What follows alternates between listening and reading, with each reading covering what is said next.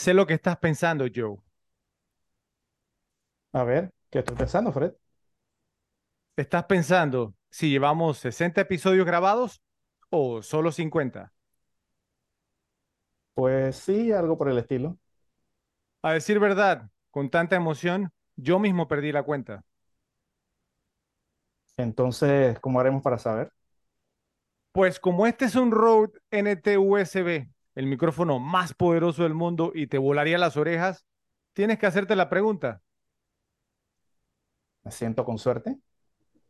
¿te sientes con suerte? Harry el sucio, a continuación, por las repetibles.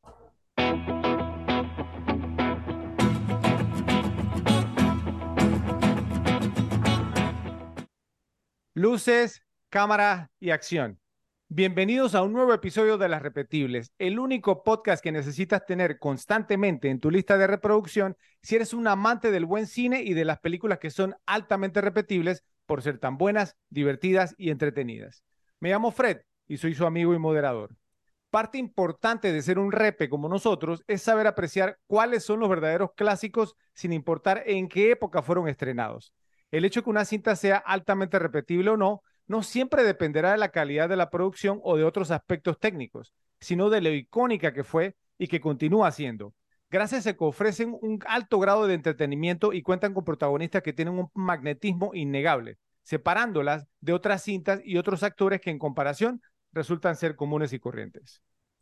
Hablando de películas comunes y corrientes, me acompaña una persona que a veces exagera un poco eso de ser un repe, ya que está bien que incluya una que otra cinta de calidad dudosa de vez en cuando en sus rankings, pero no puede siempre estar mencionando varias en cada ranking. Por favor, Joe. Es obvio que solo puede estar hablando de José. ¿Cómo estás, Joe? Como he dicho anteriormente, pues pensé que estabas hablando de ti, que eres el que mete, ¿no? Películas de menos de seis y todo ese tema. Saludos, Fred, saludos a los repes, ¿qué tal? ¿Cómo están todos? Pues déjame decirte que esas películas de menos de seis, como las calificas tú, son altamente repetibles y estoy seguro de que nuestra audiencia me va a respaldar. Sabemos que les gusta el concepto de nuestro canal y nuestro trabajo, por lo que estamos muy agradecidos con ustedes y les solicitamos su cooperación para que podamos seguir haciéndolo. Solo deben suscribirse y compartir este video en sus redes sociales para que podamos crecer y dedicarle más tiempo a este proyecto que, para nosotros, es algo que nos apasiona. También nos pueden ayudar dándole like y haciendo clic en la campanita para recibir avisos sobre nuestros nuevos videos. Vayan a nuestro canal de YouTube para conocer nuestro catálogo completo de las películas que hemos analizado. Pueden escuchar nuestro podcast por Spotify, Apple Podcasts, Amazon Music y Google Podcasts y seguirnos por Instagram, Twitter y Facebook. Si quieren pasar directamente a los temas o puntos favoritos de los episodios completos, solo deben hacer clic en las etiquetas que marcan los temas y los tiempos que hemos puesto para ustedes. En este episodio les tenemos una película que está entre las más entretenidas y queridas de todos los tiempos, sin dejar de ser una de las más controvertidas y debatidas por la supuesta postura política de la que se le acusa de presentar.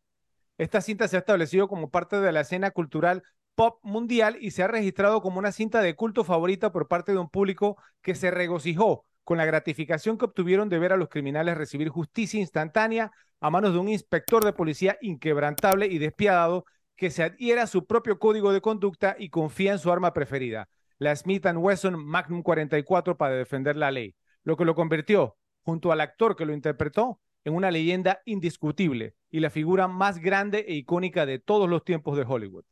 Estamos hablando de Dirty Harry, Harry el Sucio, estelarizada por Clint Eastwood como el inspector Harry Callahan, Harry Guardino como el teniente Al Bressler, Renny Santoni como el inspector Chico González, John Vernon como el alcalde de San Francisco y Andrew Robinson como el asesino Scorpio. Dirigida por Don Siegel, fue estrenada el 23 de diciembre de 1971 con un presupuesto de 4 millones de dólares, logrando recaudar casi 36 millones en taquilla.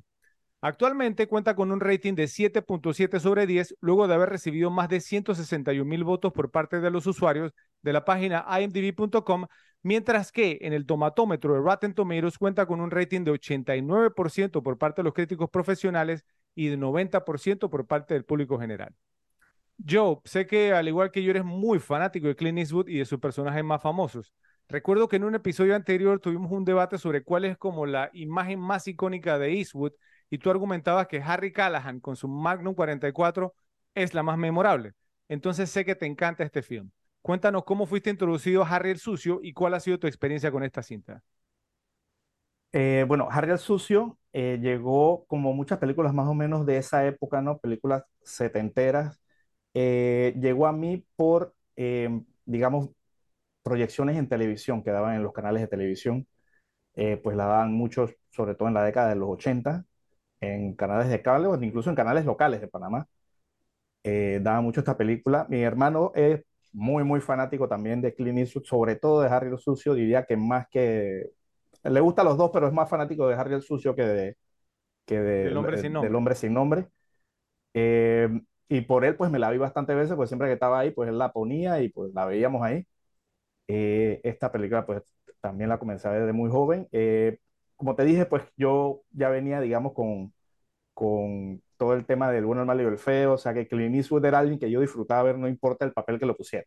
Obviamente, sobre todo en western, porque digamos yo sí tiré más al western que, que a los otros, aunque los dos, digamos que los dos me gustan, pero, pero bueno, o sea, Harry el Sucio es una película que yo pienso que debo estar más o menos por el rango de entre las 12 y 15 veces que la he visto. Eh, pues una gran, gran película con pues un personaje, digamos, de lo más icónico del cine, una franquicia exitosa y pues que hizo pues de Clint Eastwood alguien, ¿no? Que incluso ya, o sea, que lo puso ya en otro nivel, me parece, ¿no? O sea, este, este personaje. Y como te dije, o sea, en su momento cuando tuvimos la discusión, pues pienso que, que es el personaje más conocido de Clint Eastwood, pienso yo que incluso que hasta el, el hombre sin nombre. Ok, bueno, puede que, puede que después de este episodio te esté dando la razón, Joe, porque tenía un tiempo que no revisitaba, digamos, al personaje de Harry Callahan y la verdad es que es un deleite, un deleite haber, haber visitado nuevamente el personaje, digamos, para este episodio y estoy seguro, sí, que más adelante, pues, ¿no? Visitaremos, digamos, algunas de sus, de sus otras cintas. Pero en, en, cuanto a mi experiencia, digamos, con el rol, eh, pues obviamente ya hemos hecho varias películas de Clint Eastwood en el podcast, creo que ha sido pues el actor que más eh, pues más películas, ¿no? Ah, eh, eh, de, su filmografía han sido analizadas aquí en el canal. Y yo, pues, ¿qué te puedo decir? No puedo creer que hasta ahora no había mencionado esto, pero realmente no puedo recordar una época en mi vida en la que no sabía quién era Clint Eastwood. Desde niño sus películas estaban constantemente en la televisión. Mi familia en particular siempre ha sido muy fanática de sus películas y es sin duda alguna mi actor favorito de todos los tiempos. Puede que haya personas que digan que no tiene rango, que no es el mejor actor, que siempre parece interpretarse a sí mismo en todos sus personajes, pero eso no me importa. Hay una diferencia entre ser el mejor actor y ser el actor favorito de uno en particular, o sea, el que más te, entretiene, el que más te gusta ver en pantalla. ¿sí? Entonces, es más o menos como decir que hay una diferencia entre cuál es la mejor película y cuál es la más repetible, un concepto, digamos, con el que Joe obviamente pasa mucho trabajo. La imagen de Clint Eastwood como el hombre sin nombre y también como Harry el sucio lo convirtieron en la figura más importante para mí desde muy temprana edad y es por eso que su filmografía como actor es la que tiene la mayor cantidad de películas que más veces me he repetido en mi vida. No recuerdo realmente la primera vez que vi Harry el sucio, debió ser, ser más o menos como te pasó a ti yo cuando estaba muy niño, pero siempre, digamos, tuve tatuada en mi cerebro la imagen de Harry Callahan con su Magnum 44, la pistola más poderosa del mundo que te volaría la cabeza. Y eso bastó para convertirla en una de mis cintas de acción favoritas de todos los tiempos. Me la habré visto unas 15 o 16 veces y realmente es una película cuya temática es sumamente relevante hasta el día de hoy. Es más, particularmente, aún más el día de hoy, con cómo están las cosas desde el punto de vista sociocultural, especialmente en la ciudad donde trabajaba Harry el Sucio. Entonces, eh, pues esta película obviamente pues, no está basada en una amalgama de casos policivos verdaderos, pero en particular sobre un asesino en serie, permitiendo que los escritores usaran eventos de la vida real para crear una historia policial ficticia, tan simple que es apasionante y atractiva, pero lo más importante, que no aburre con algunas tramas secundarias inútiles, como un romance, por ejemplo, yo, que tú sabes que siempre sucede en este tipo de películas. Se trata simplemente de un policía que intenta atrapar a un psicópata enfermo, ofreciéndonos una buena dosis de suspenso y tensión mezclada con un trasfondo político que la hace implacablemente genial. Cuando la aclamada crítica de cine Pauline Kael de la revista The New Yorker escribió sobre Harry el Sucio en 1971, dijo que el thriller policíaco estadounidense siempre ha tenido un potencial fascista y finalmente ha salido a la luz. dando inicio a un feroz debate sobre este género de películas, el cual aún persiste en la actualidad. Sorpresivamente, el galardonado crítico Roger Ebert del Chicago Sun-Times, y que tanto lo hemos mencionado aquí, también se unió a esta cruzada antifascista presentada por Cale y algunos de sus otros colegas. Los últimos años de la década de los 60 en particular fueron una época eh, muy problemática para los principales estudios de Hollywood. Musicales caros como Hello Dolly con Walter Matthau y Barbara Streisand, uno de los favoritos de, de Joe, tengo entendido, habían fracasado al igual que westerns costosos, digamos, como Paint Your Wagon. ¿Te acuerdas de esa Joe, la leyenda de la ciudad sin nombre? En la cual también actuaba Clint Eastwood junto a Lee Marvin. El éxito de Easy Rider, Busco mi camino, se consideró un gran avance y estableció la década de los 70 como una centrada en directores de cine, generando un astuto cineasta nerd tras otro, como Francis Ford Coppola, Peter Bogdanovich, George Lucas, Steven Spielberg, el gran Brian De Palma y Martin Scorsese. Entonces, 1971 fue un año importante para este desarrollo de resentimiento y muchos en el público comenzaron a acusar a ciertas películas de provenir de un punto de vista fascista, digamos, o desde un punto de vista fascista. Un ejemplo, películas como una de las favoritas, ahora sí en serio, de Joe, A Clockwork Orange, La Naranja Mecánica, de Stanley Kubrick, y Straw Dogs, ah, Perros de Paja, de Sam Peckinpah. Fueron, digamos, dos de las más atacadas por los liberales quienes decían que estaban llenas de violaciones, asesinatos, misoginia y misantropía, llevando ambas a confrontar problemas para pasar la censura en los Estados Unidos con la calificación R más comercializable. Pero solo una lo logró. Les tocará buscar cuál fue. Don Siegel hizo Harry el sucio y lo que con nuestras gafas posmodernas puestas, ¿sí? Podríamos ver, se podría jugar como una caricatura enfermiza y retorcida que respalda el fascismo. Pero en realidad juega como una sinceridad completa y total sobre los males del sistema y cómo los policías deberían estar por encima de la ley. Esto es inequívoco, ya que la primera imagen de la película nos da una lista de policías que murieron en el cumplimiento de su deber y nos dice que la película está dedicada a ellos. Entonces lo que presenta es una advertencia sobre cómo evitar que los policías hagan su trabajo, esposándolos con restricciones que harán probable que sean mutilados o asesinados, siendo Harry, por ejemplo, el único que queda relativamente ileso al final de la película, ya que todos sus ex compañeros están muertos o sufrieron lesiones que los forzaron a un retiro prematuro de la fuerza de policía. Es así como quedamos con un policía que se preocupa más por los derechos de las víctimas que de los criminales que los atacan y cómo nace Harry el sucio. La película está claramente del lado de Harry en cada paso del camino. ¿Qué dice Harry de forma aleatoria mientras conduce por las calles nocturnas de San Francisco? Estos locos deberían arrojar una red sobre todos ellos. Algunos dirán que la declaración de Harry es totalmente necesaria, de, de todos modos, ya que Casi no hay un momento en la película que no te recuerde continuamente que la permisividad de San Francisco ha creado este asesino en serie odioso, sin sentido y manipulador, llamado Scorpio. Este asesino anónimo y sin personalidad elige víctimas que son todo lo que él no es, de raza negra, mujeres, homosexuales, religiosos y niños, lo cual no cambia dramáticamente la sensibilidad de Harry al tratarse este tipo de víctimas. Entonces te pregunto, Joe, ¿qué opinas de las acusaciones directas que recibió la película Harry el Sucio de parte de algunos críticos de renombre, y recalco, incluyendo al mismísimo Roger Ebert, de ser un film fascista por presentar la trama de una forma en que ellos consideraron como unilateral. Ok, está muy interesante porque, o sea, pienso que por el tipo de, pues, de personalidad que tenía Harry y por el tipo de ciudad que es San Francisco, pienso que, que, que se nota como una diferencia muy marcada, ¿no? Eh, eh, que eso puede llegar ¿no? a, que, a que saquen esas conclusiones, todo ese tema. O sea, yo te soy honesto, yo dudo mucho, dudo mucho, pues que, que el director de esta película y el guionista pues hayan tenido esa intención. Simplemente pusieron, pienso, un, un policía con una manera de pensar X en una ciudad que es, digamos, muy opuesta a lo que él piensa. Entonces por ahí se nota, o no, como fuera de lugar pero, o sea, de ahí a fascista, igual también hay que ubicarse un poquito en la época, ¿no? Eh, pues toda esa época antiguerra, ¿no? Con, ¿no? Con, con, el comienzo de la izquierda a tomar un poquito de poder también, entonces todo lo que más o menos no, más o menos lo que se ve ahora, pues más o menos, o sea, que todas películas que eran un poquito en contra de lo que ellos profesaban y todo eso, de esos personajes que eran, digamos, eh, eh, eh, old fashion, como se dice, ¿no? O, de la vieja escuela, pues eran personajes que chocaban con la manera de pensar del momento. Entonces pienso que, que al ser la, persona, la personalidad de Harry la que era, era no como, como el poster boy para la gente que pensaba de manera diferente, no, mira lo que ponen en esta película, que es una película de esto, que, que es fascista, que todo este tema, pues, y, y yo honestamente dudo mucho, pues, que digamos que los realizadores hayan estado poniendo eso como si fuera una agenda, o sea, o sea simplemente eh, eh, pusieron a ese personaje en esa situación, pues sin, me parece que sin ningún motivo. O sea, eh, de acusarla así como si lo hubieran hecho a propósito, pues lo dudo mucho. Eso creo que lo tiende, digamos, a hacer más el otro bando, sobre todo ahora, digamos, en estos tiempos, oh, sí. que sí lo tienden a hacer totalmente a propósito, con discurso y todo lo que tú quieras. Pero yo dudo mucho que esta película eh, eh, haya sido, digamos, eh, hecha con esa intención.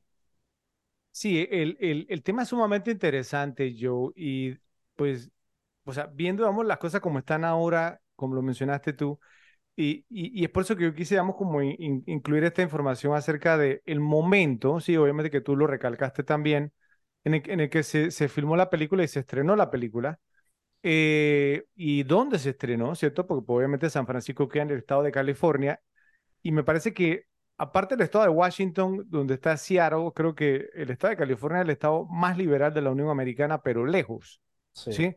Creo que digamos pues que no hay, o sea, ningún otro. Nueva York está por ahí también. En Nueva York también puede estar, pero California creo que es el número uno. Sí, sí. Eh, y, y, bueno, y más adelante vamos a hablar un poquito más acerca de eso. Pero, pero yo, o sea, sí me sorprendió bastante, digamos, ver cómo qué tan atrás se remonta toda esta mentalidad, ¿sí? sí, eh, sí es decir, digamos que si de, o sea, de, de, de lanzar, digamos, como adjetivos peyorativos, ¿cierto? Adjetivos ca calificativos eh, negativos, denigrantes, como pues temas como racista, fascista, este tipo de cosas, desde ese entonces ya venía dándose, simplemente, digamos, por el hecho de que una película mostrada a un policía como el héroe, ¿sí? Claro, entonces, digamos, algunos detalles, digamos, pues no, pero, pero la película también o sea, si tú me preguntas a mí, la película muestra como, como ambas caras, ¿no? Que también lo, lo, vamos a conversar un poquito más adelante. Sí. Pero, pues, si me, si me preguntas a mí, yo sí pienso, pues no, que mi opinión, Harry Callahan es un hombre imperfecto, ¿cierto? Y un antihéroe, claro. obviamente. Y yo pienso que se ganó a los fanáticos porque realmente le importa más la justicia que a los mismos ciudadanos y posibles víctimas que había en la ciudad de San Francisco, al punto en el que simplemente toma la ley en sus propias manos, convirtiéndose en una especie de rebelde con una muy buena causa. Entonces, a pesar, digamos, de su tendencia a disparar primero y preguntar después, no creo que Harry sea un fascista en absoluto. Creo que solo es un hombre buscando un propósito como todos nosotros lo hacemos. Por esta razón se confía en él y se le da la autoridad para que pueda cumplir con su trabajo, para que pueda también apoyarse en sus propios instintos y experiencia y no tener que basarse solamente en el procedimiento escrito, el cual no tiene en consideración ciertas cosas que son irrefutables. Como lo dijo el mismo Harry, cuando un hombre desnudo percibe a una mujer por un callejón oscuro, con un cuchillo de carnicero y una erección, me imagino que no está recolectando para la Cruz Roja. Entonces, la diferencia está en que la naturaleza de su trabajo y lo que le ha tocado ver mientras lo hace, lo obliga a terminar abogando más por los derechos de las víctimas, con la ventaja de saber que no deberá lidiar con ninguna burocracia de sus jefes por simplemente por hacer su trabajo.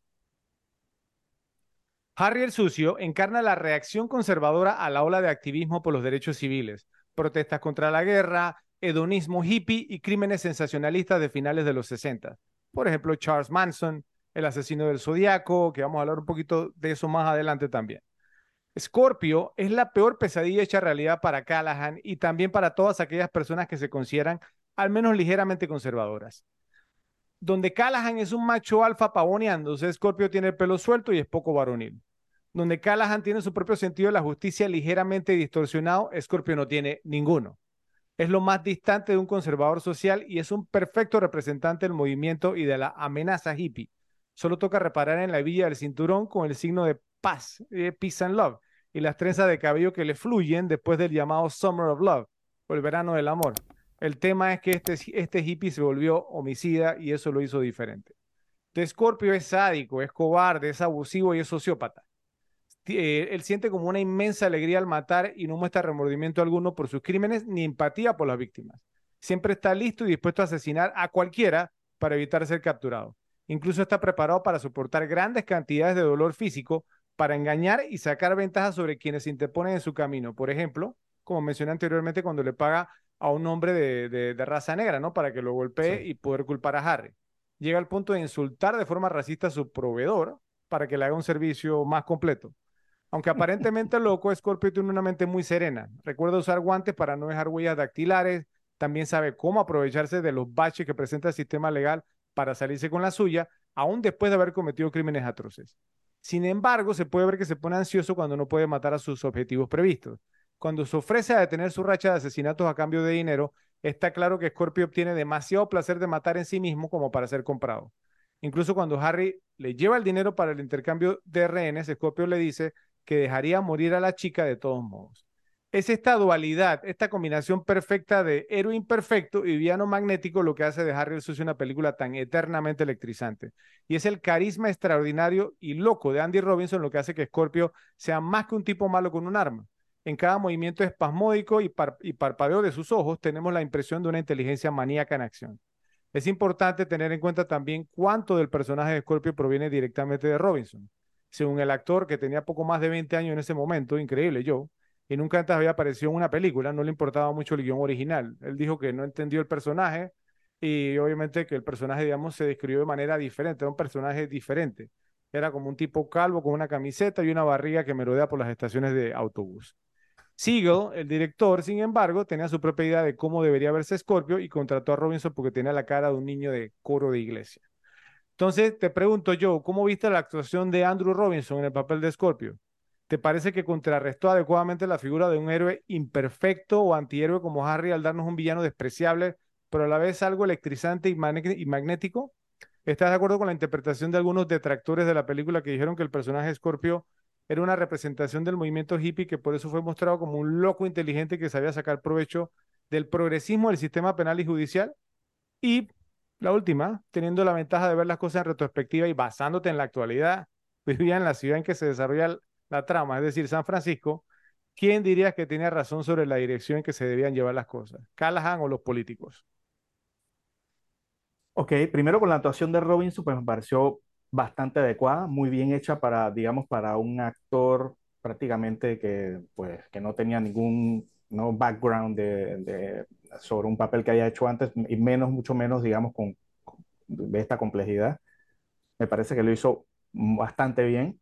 Sumamente bien. Eh, sí, sí, sí, estuvo bastante bien. Eh, y me gusta el hecho de que estaba muy caracterizado, digamos, que era como lo opuesto de Harry, pues era más, digamos, alguien más de San Francisco y no Harry, que era el que está, que digamos, alguien fuera del lugar en la ciudad de San Francisco. O sea, su vestimenta, su manera de comportarse, o sea, o sea era, era, no, o sea, digamos que el Scorpion era, ¿no? Como, como un, ciudadano, pues, de San Francisco, normal, un poquito, ¿no? El cabello largo, vestimenta un poquito más moderna, Harry, digamos, era un poquito más sobrio, ¿no? Eh, esa, esa, diferencia entre los dos me, me, gustó, eh, digamos, un poquito ¿no? opuestas. Eh, así que eso me, me, gustó mucho y hizo, hizo de, digamos, de esta, de esta rivalidad algo muy interesante. pues lo que dicen los de que hicieron una representación del movimiento hippie, bueno, esto es al final, ¿no? Lo mismo de, de si yo tengo una, digamos, una manera de pensar y, de buscar de cómo darle plomo a una película, pues lo voy a sacar y lo voy a encajar y me va a quedar. Eh, pues eso es como decir que, no sé, eh, eh, ¿por qué pones, o sea, el, el Yuna Bomber? Pues? El Yuna Bomber era un tipo, era un profesor de Harvard, era un tipo inteligente, era un tipo sofisticado. O sea, y eso no quiere decir que si tú haces una película con un personaje así sea por un motivo X, sino que pues lo quisieron poner así, asumo yo que para darle un mayor contraste con Harry también aunque pues tú dices que lo querían poner de una manera diferente, yo pienso que no hubiera sido acertado porque un personaje así, o sea, como tú lo escribiste, pues no me encaja en, en, en digamos, en, el resultado final. No sé si este está, tan bien hecho, porque pienso que, que, que, ese no encajaría, pero pienso que ese contraste me parece que estuvo fascinante y no, no necesariamente tiene que ser, digamos, que estás representando a alguien. Vuelvo, insisto, o sea, estás representando a alguien, digamos, probablemente un personaje común de la ciudad de San Francisco.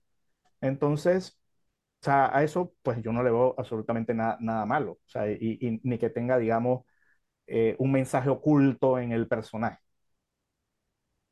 Eh, pues, y con lo último, de, pues, quién tenía la razón sobre la decisión que se deberían llevar las cosas, pienso que es parte y parte, o sea, pienso que Harry tenía la razón en, o sea, con, con, con lograr el objetivo final pero pienso que los métodos, y eso lo voy a mencionar más tarde, pienso que los métodos, si quieres este, llegar a su objetivo, eh, tampoco fueron los correctos, porque, o sea, si, si, si, tú quieres llegar al objetivo y lo haces de la mala manera, pues pasa lo que pasa en la película. Entonces, eso, eso, igual lo voy a ampliar ahora, pero, pero, pero, pero por eso pienso que es parte y parte, porque digamos, el, el objetivo de Harry era el correcto, pero pienso que el método se metió eh, y, y o sea, la manera de actuar a la brava, pues y, y interfirió al final en su objetivo final. Así que pienso que debió haber parte y parte para, para poder conseguir, conseguir pues, el objetivo satisfactoriamente. Sí, digamos pues que el, el, el, en la película nos, nos, lo dicen claramente. ¿sí? Yo, yo, yo, creo que no hay ninguna duda, digamos, de que Scorpio es, sí, es un psicópata, ¿cierto? Es claro. Total. Eh, y, y, o sea, pues digamos, creo, creo, creo que el tema de, de, los derechos de Miranda, sí, o sea, los, los, Miranda Rights creo que eh, tenían como unos, no me acuerdo, unos seis años, algo así, según lo que leí, que se habían implementado un poquito más, quizás, no sé, de un tipo de, digamos, apellido Miranda, eh, o sea, pues no, que lo, lo habían arrestado por violación, ¿cierto? Y que entonces que él dice que él no, eh, o sea, que firmó una confesión, o sea, que era culpable, ¿sí? Eh, y que entonces, pues no, que después, du durante el juicio, que él no se acordaba que los policías le habían dicho, los que lo, lo arrestaron, que él tenía derecho a guardar silencio, ¿cierto? Y que tenía derecho a una representación legal aunque no tuviese abogado. Entonces, por esa razón, imagínate, ¿no? Lo dejaron libre, pero luego, sí, lo, lo volvieron a atrapar eh, porque la, la novia, la esposa, no me acuerdo quién, quién era, lo escuchó y él estaba contando y se estaba riendo de que había violado a alguien y que se salió con la suya por una tontería de que, sí, de que no le dieron los, los derechos. Entonces lo encarcelaron nuevamente, ¿sí? Y entonces creo que estuvo como cinco años, después lo dejaron libre por buena conducta, o sea que lo, lo querían hacer como una figura, ¿no? Sí, un mártir. Claro. Claro. Y sabes que lo más gracioso, que en, en, una pelea de bar, como cinco años después, lo mataron, ¿sí? Parece que era una, era una prenda el tipo. Sí. Eh, y el que lo mató quedó libre por los derechos de Miranda, porque no le leyeron los derechos de Miranda.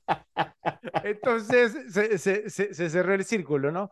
Pero no, yo, digamos, o sea, si tú me preguntas a mí, ¿qué te puedo decir? Digamos, pues no, lo que uno ve, digamos, en San Francisco y por hoy, el tema, vamos, las políticas liberales y progresivas que hay en San Francisco, vamos, ese tema de proveerle jeringas, ¿cierto? Y espacios a los adictos, digamos, a las drogas para, para que se droguen Sí, o sea, e, eso me parece a mí, pues digo, ¿no? O sea, extremo. Eh, pues tú ves a la gente, digamos, ahora, ¿cómo, cómo es que se llama la, la droga esta? Fen, fen, fen, fentanyl, ¿cómo es que se llama en, en español? No? Bueno, no, no, sé, esta cosa, que los tiene locos ahora que parecen zombies y que, que no pueden, digamos, ni siquiera caminar, digamos, así eh, erectos, sino están como así, como todo el día así como jorobados, ¿sí? Eh, ese tema, ¿cierto? Tú ves, digamos, pues no, el, el, el tema, digamos, pues no, de que eh, permiten, digamos, pues no, que, que haya robos, digamos, o sea, si no son por más de mil dólares, ¿cierto? No te meten preso. Bueno, aquí, aquí, que... aquí, también, no, no, no vayamos muy lejos, y creo que aquí es 10 mil. Sí, bueno, pero por lo menos 10 mil es más que mil, sí, o sea, pero, pero, o sea, por mil no vas preso, entonces se meten, digamos, las cadenas de supermercado y hay muchos videos de estos. No, o sea, aquí si no es 10 mil no vas preso. Donde, ah, sí, si no es 10 mil. Bueno, eso no lo había escuchado, entonces, bien, bien, portaditos aquí, porque uno no ve Pero, tampoco que pase, digamos, lo que pasa ya un ejemplo. O que, o, o, o que, si alguien se mete en tu casa y tú le das una paliza, pero el que va preso eres tú. Bueno, imagínate tú. Entonces, entonces pero, pero el tema, digamos, es que, o sea, pienso, digamos, que, que, o sea, que Harry, como dices tú, tenía la razón, ¿cierto? Pero es en el procedimiento, ¿sí?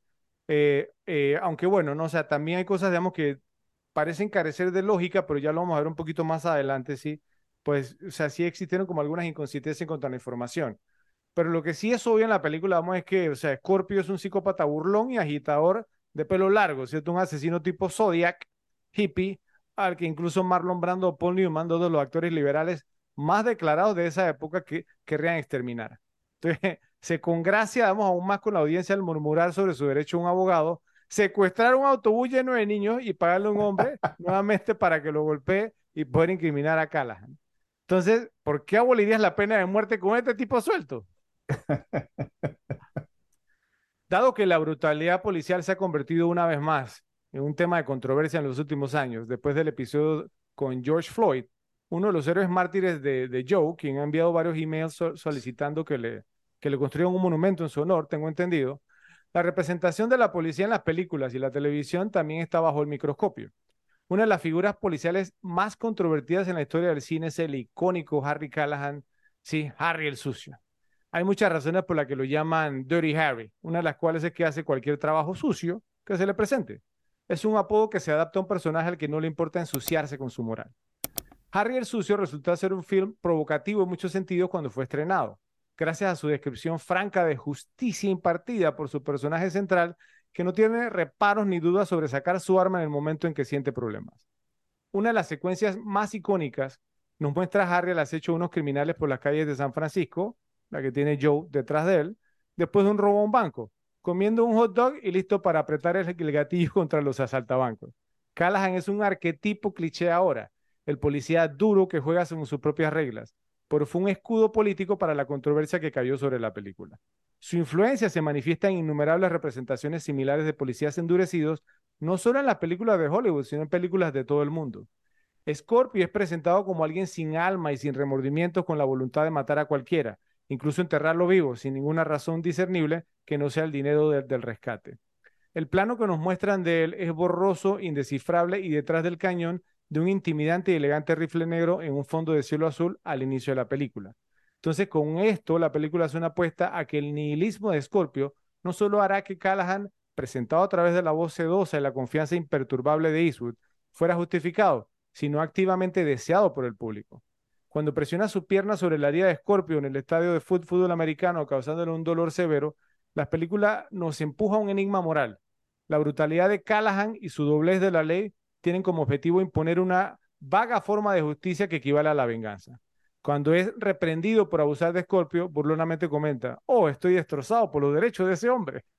la, la, brutalidad de Callahan se convierte en una ventaja para nuestra catarsis emocional, nuestra necesidad de venganza como audiencia.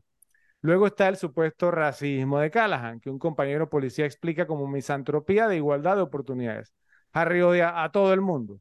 Este ciertamente parece ser el caso, pero el uso un poco arrogante de la película de insultos raciales muy bien ubicados para lograr una risa barata, incluso ahora, aterriza de manera más palpable con los espectadores frustrados con la corrección política. La película también brillantemente elige darnos ciertos destellos de un escorpio como el tipo de homosexual encerrado Joe, que se ríe mientras dice encantado, vaya, ese es uno grande, cuando Harry desenvainó su Magnum 44. También podríamos estar destinados a reconocer que es gay por el júbilo erótico que experimenta cuando el corpulento hombre afroamericano a quien le pagó para que lo golpeara, hace su trabajo y lo deja aporreado.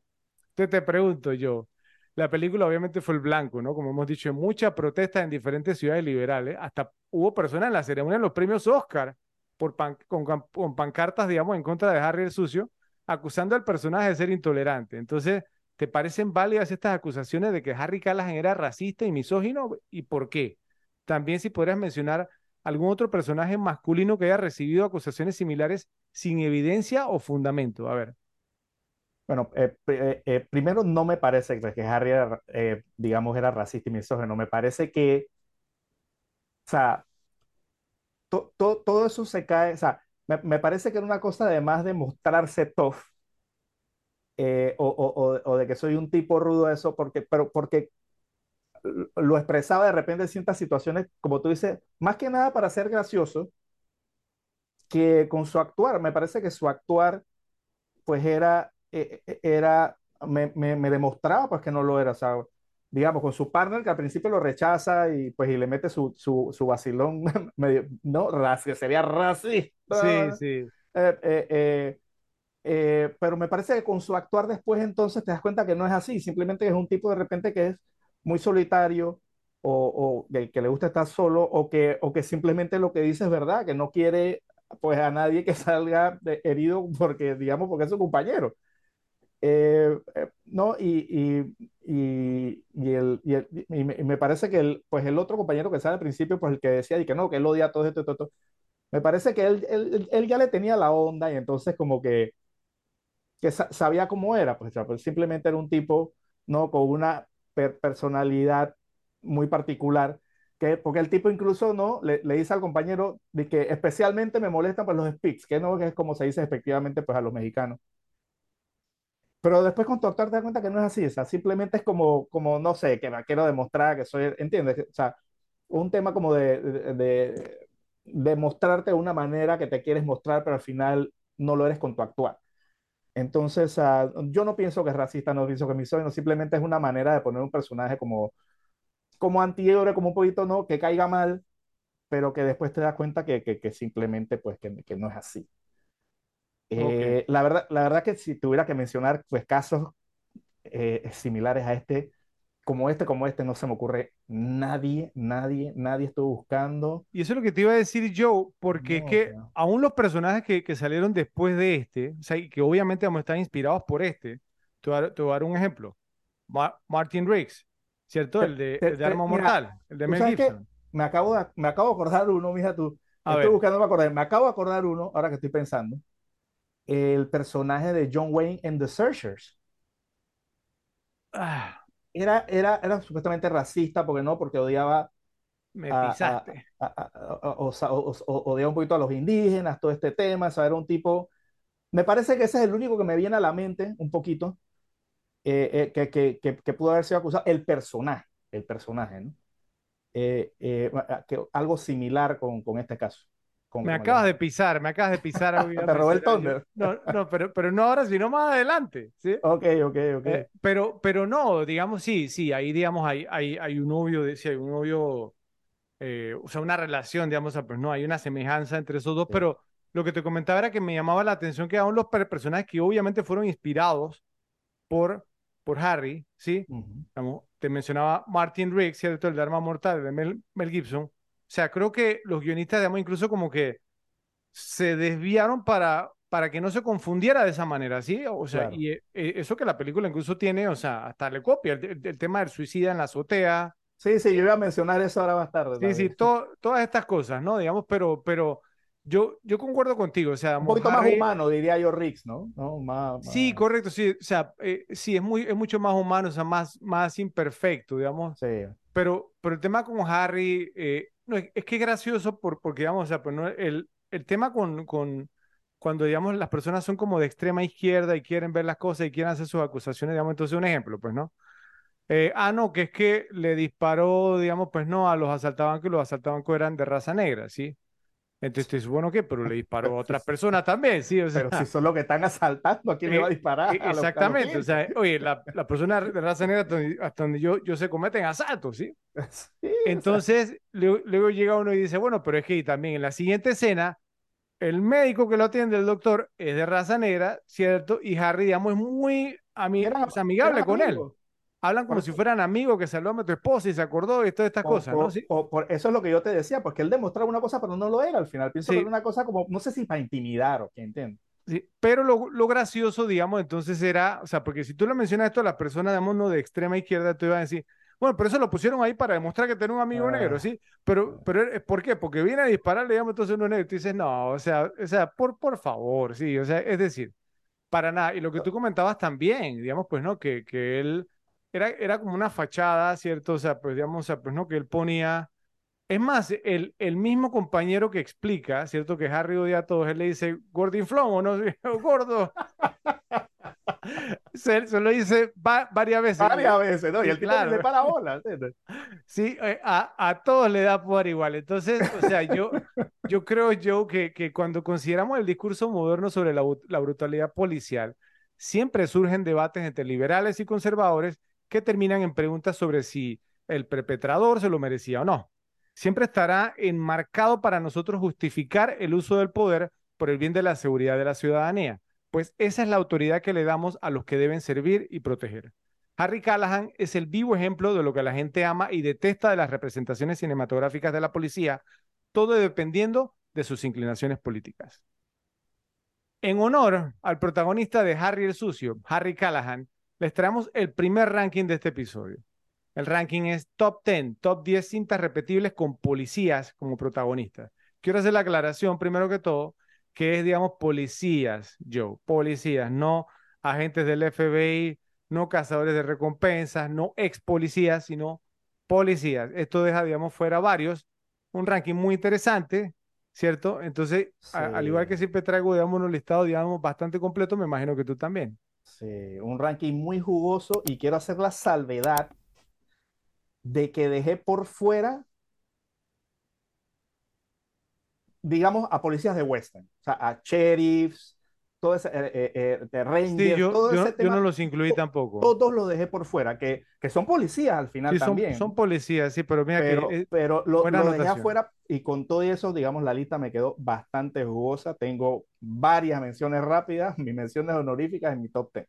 dale. Así que, eh, come- pues comencemos con las menciones rápidas, pues la que vamos a hablar de ellas solamente, pues que son muy buenas películas irrepetibles y que algunas, ya varias, pues las hemos mencionado pues en otros rankings. La primera, eh, pues película repetible de policías, mención, una mención rápida, Bullet de 1968 de Peter Yates con Steve McQueen, Jacqueline Bisset y Robert Vaughn, pues también la hemos metido, una gran, gran película y una gran película de acción, pues y también con otro icono del, del cine de acción.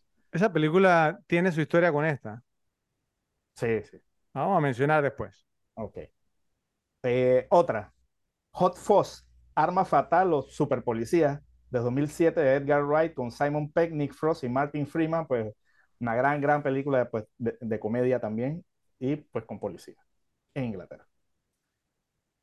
Eh, otra mención rápida, Mississippi Burning, Mississippi en llamas de 1988 de Alan Parker con Gene Hackman, William Dafoe y Francis McDormand, lo mencionamos en un ranking hace poco. Ese no califica porque son agentes del FBI. Eh, ¿Qué ¿eran del FBI? Joe? Son agentes del, del FBI. to- Ah, no, Totalmente. pe- pe- pe- pensé que eran policías de otro lado, la verdad que no me acordaba bien, pero sí sé que van y hay unos policías ahí que son los que están haciendo todo, todos los... Ok, está bien, esa no cuenta. Esa era mención rápida. Eh, otra mención, eh, eh, The Raid Redemption de 2011 de Garrett Evans con Iko Wise y Ananda George, pues otra que también pues son policías que entran a un edificio y eso, pues una película que hemos mencionado varias veces, muy Esa se me fue, mira. Oye, por- se me ha ido en dos rankings seguidos. Sí, sí, sí. sí. Wow. Y la última también, una que mencioné hace poco en otro ranking, Tropa de Élite de 2007, de José Padilla con Wagner Moura y Andrés Ramiro, pues que este, todo este tema pues, de la BOPE, de la policía pues, que entra, la policía especial que entra a las favelas en Brasil. Entonces, vamos con las menciones honoríficas. La primera, tengo, mira, yo tengo varias menciones honoríficas aquí que yo sé que están muy altas en tu lista. Volvemos al tema. Eh, eh, son las que más me he repetido, las repetibles, no que porque no sean las mejores. La primera mención honorífica, Hit, Fuego contra Fuego de 1995 de Michael Mann con Al Pacino, Robert De Niro y Val Kilmer, pues una gran película, episodio de los repetibles. ¿Y de mención No, honorífica? Mención honorífica, es que mira, es que cuando veas mi Wow. ranking, te vas a dar cuenta de que muchas de las películas que tengo aquí, que son de policía, son, digamos, películas que, que veo desde muy chico. Y esas simplemente van a desplazar a otras en grandes películas que las he visto menos. Te, va a sorprender, o sea, te- tengo películas aquí que ni por aquí te van a pasar. Eh, otra mención honorífica. Minority Report, sentencia previa de 2002 de Steven Spielberg con Tom Cruise, Colin Farrell, Samantha Morton y Max von Sydow. Esta película a mí siempre me ha gustado, esta película me la he visto muchas veces, me gusta mucho todo, eh, eh, la trama de la película, ¿no? De eso que era sentencia previa, como se llama la película, pues era que había como una chica que adivinaba, pues y entonces te agarraban antes de cometer los crímenes. Una muy, muy buena película, pues y que tuvo mucho también rotación en cable también. Y Te soy sincero en cuanto a esa película, Joe, esa película, yo me la fui a ver al cine, digo, yo, yo decía, oye, Spielberg, eh, o sea, Tom Cruise, Colin Farrell, y no me acuerdo quién más actuó, creo que era Samantha Morton, creo que estaba de moda en ese Samantha momento Morton y también, Max von Sydow. Max von Sydow, y no sé si Era el tema de ciencia ficción, pero creo que, o sea, mira, me la vi en el cine y no más, mira, no me la he visto más Wow. y no, no, en serio. A mí sí me gusta mucho esa película. Ok, Eh, otra que sé que está altísima en tu ranking. Seven, Los Siete Pecados Capitales de 1995 de David Fincher con Morgan Freeman, Brad Pitt, Kevin Spacey, episodio de Las Repetibles. wow. Pues una gran, gran película que, que pues digamos que me la veo, me la he visto varias veces, pero es que las que, las que, es que las que tengo en mi top 10 son simplemente películas, muchas películas que me vi muchas veces y sobre todo de niño. Digamos, Seven llegó ya a mí en mi adultez, entonces digamos, es una película que no me vi tanto como las que tengo aquí. Eh, otra mención honorífica. Eh, pienso que no debe durar mucho para que este sea un episodio de Las Repetibles, una gran película. The Departed, Los Infiltrados, 2006 de Martin Scorsese con Leonardo DiCaprio, Matt Damon, Jack Nicholson y Mark Wahlberg. Pues una gran película donde, digamos, los dos personajes principales, los dos son policías. Eh, pues uno encubierto y el otro es uno corrupto. Eh, pues una, pero una gran, gran película, pues la película con el que Martin Scorsese, pues al final consiguió el Oscar. Que como siempre, como siempre pasa, ¿no? O sea, Departed es una buena película, pero no es, digamos, no es ni de sus tres mejores, entonces por las tres mejores no gana y gana por, por otra, pero bueno, así es el cine. Y la última, esta también sé que la tienes alta en tu ranking, sé que esta película te gusta. A ver. Eh, una gran, esta, esta, fue una de las que estuvo así, digamos, en el borde de, de entrar en, en, en, la 10.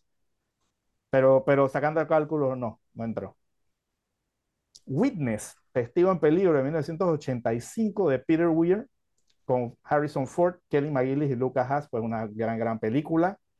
Eh, pues todo el tema este del, pues que ya esta película también la, he metido en varios rankings, digamos, pues del chico que era un Amish y presenció pues un, un asesinato.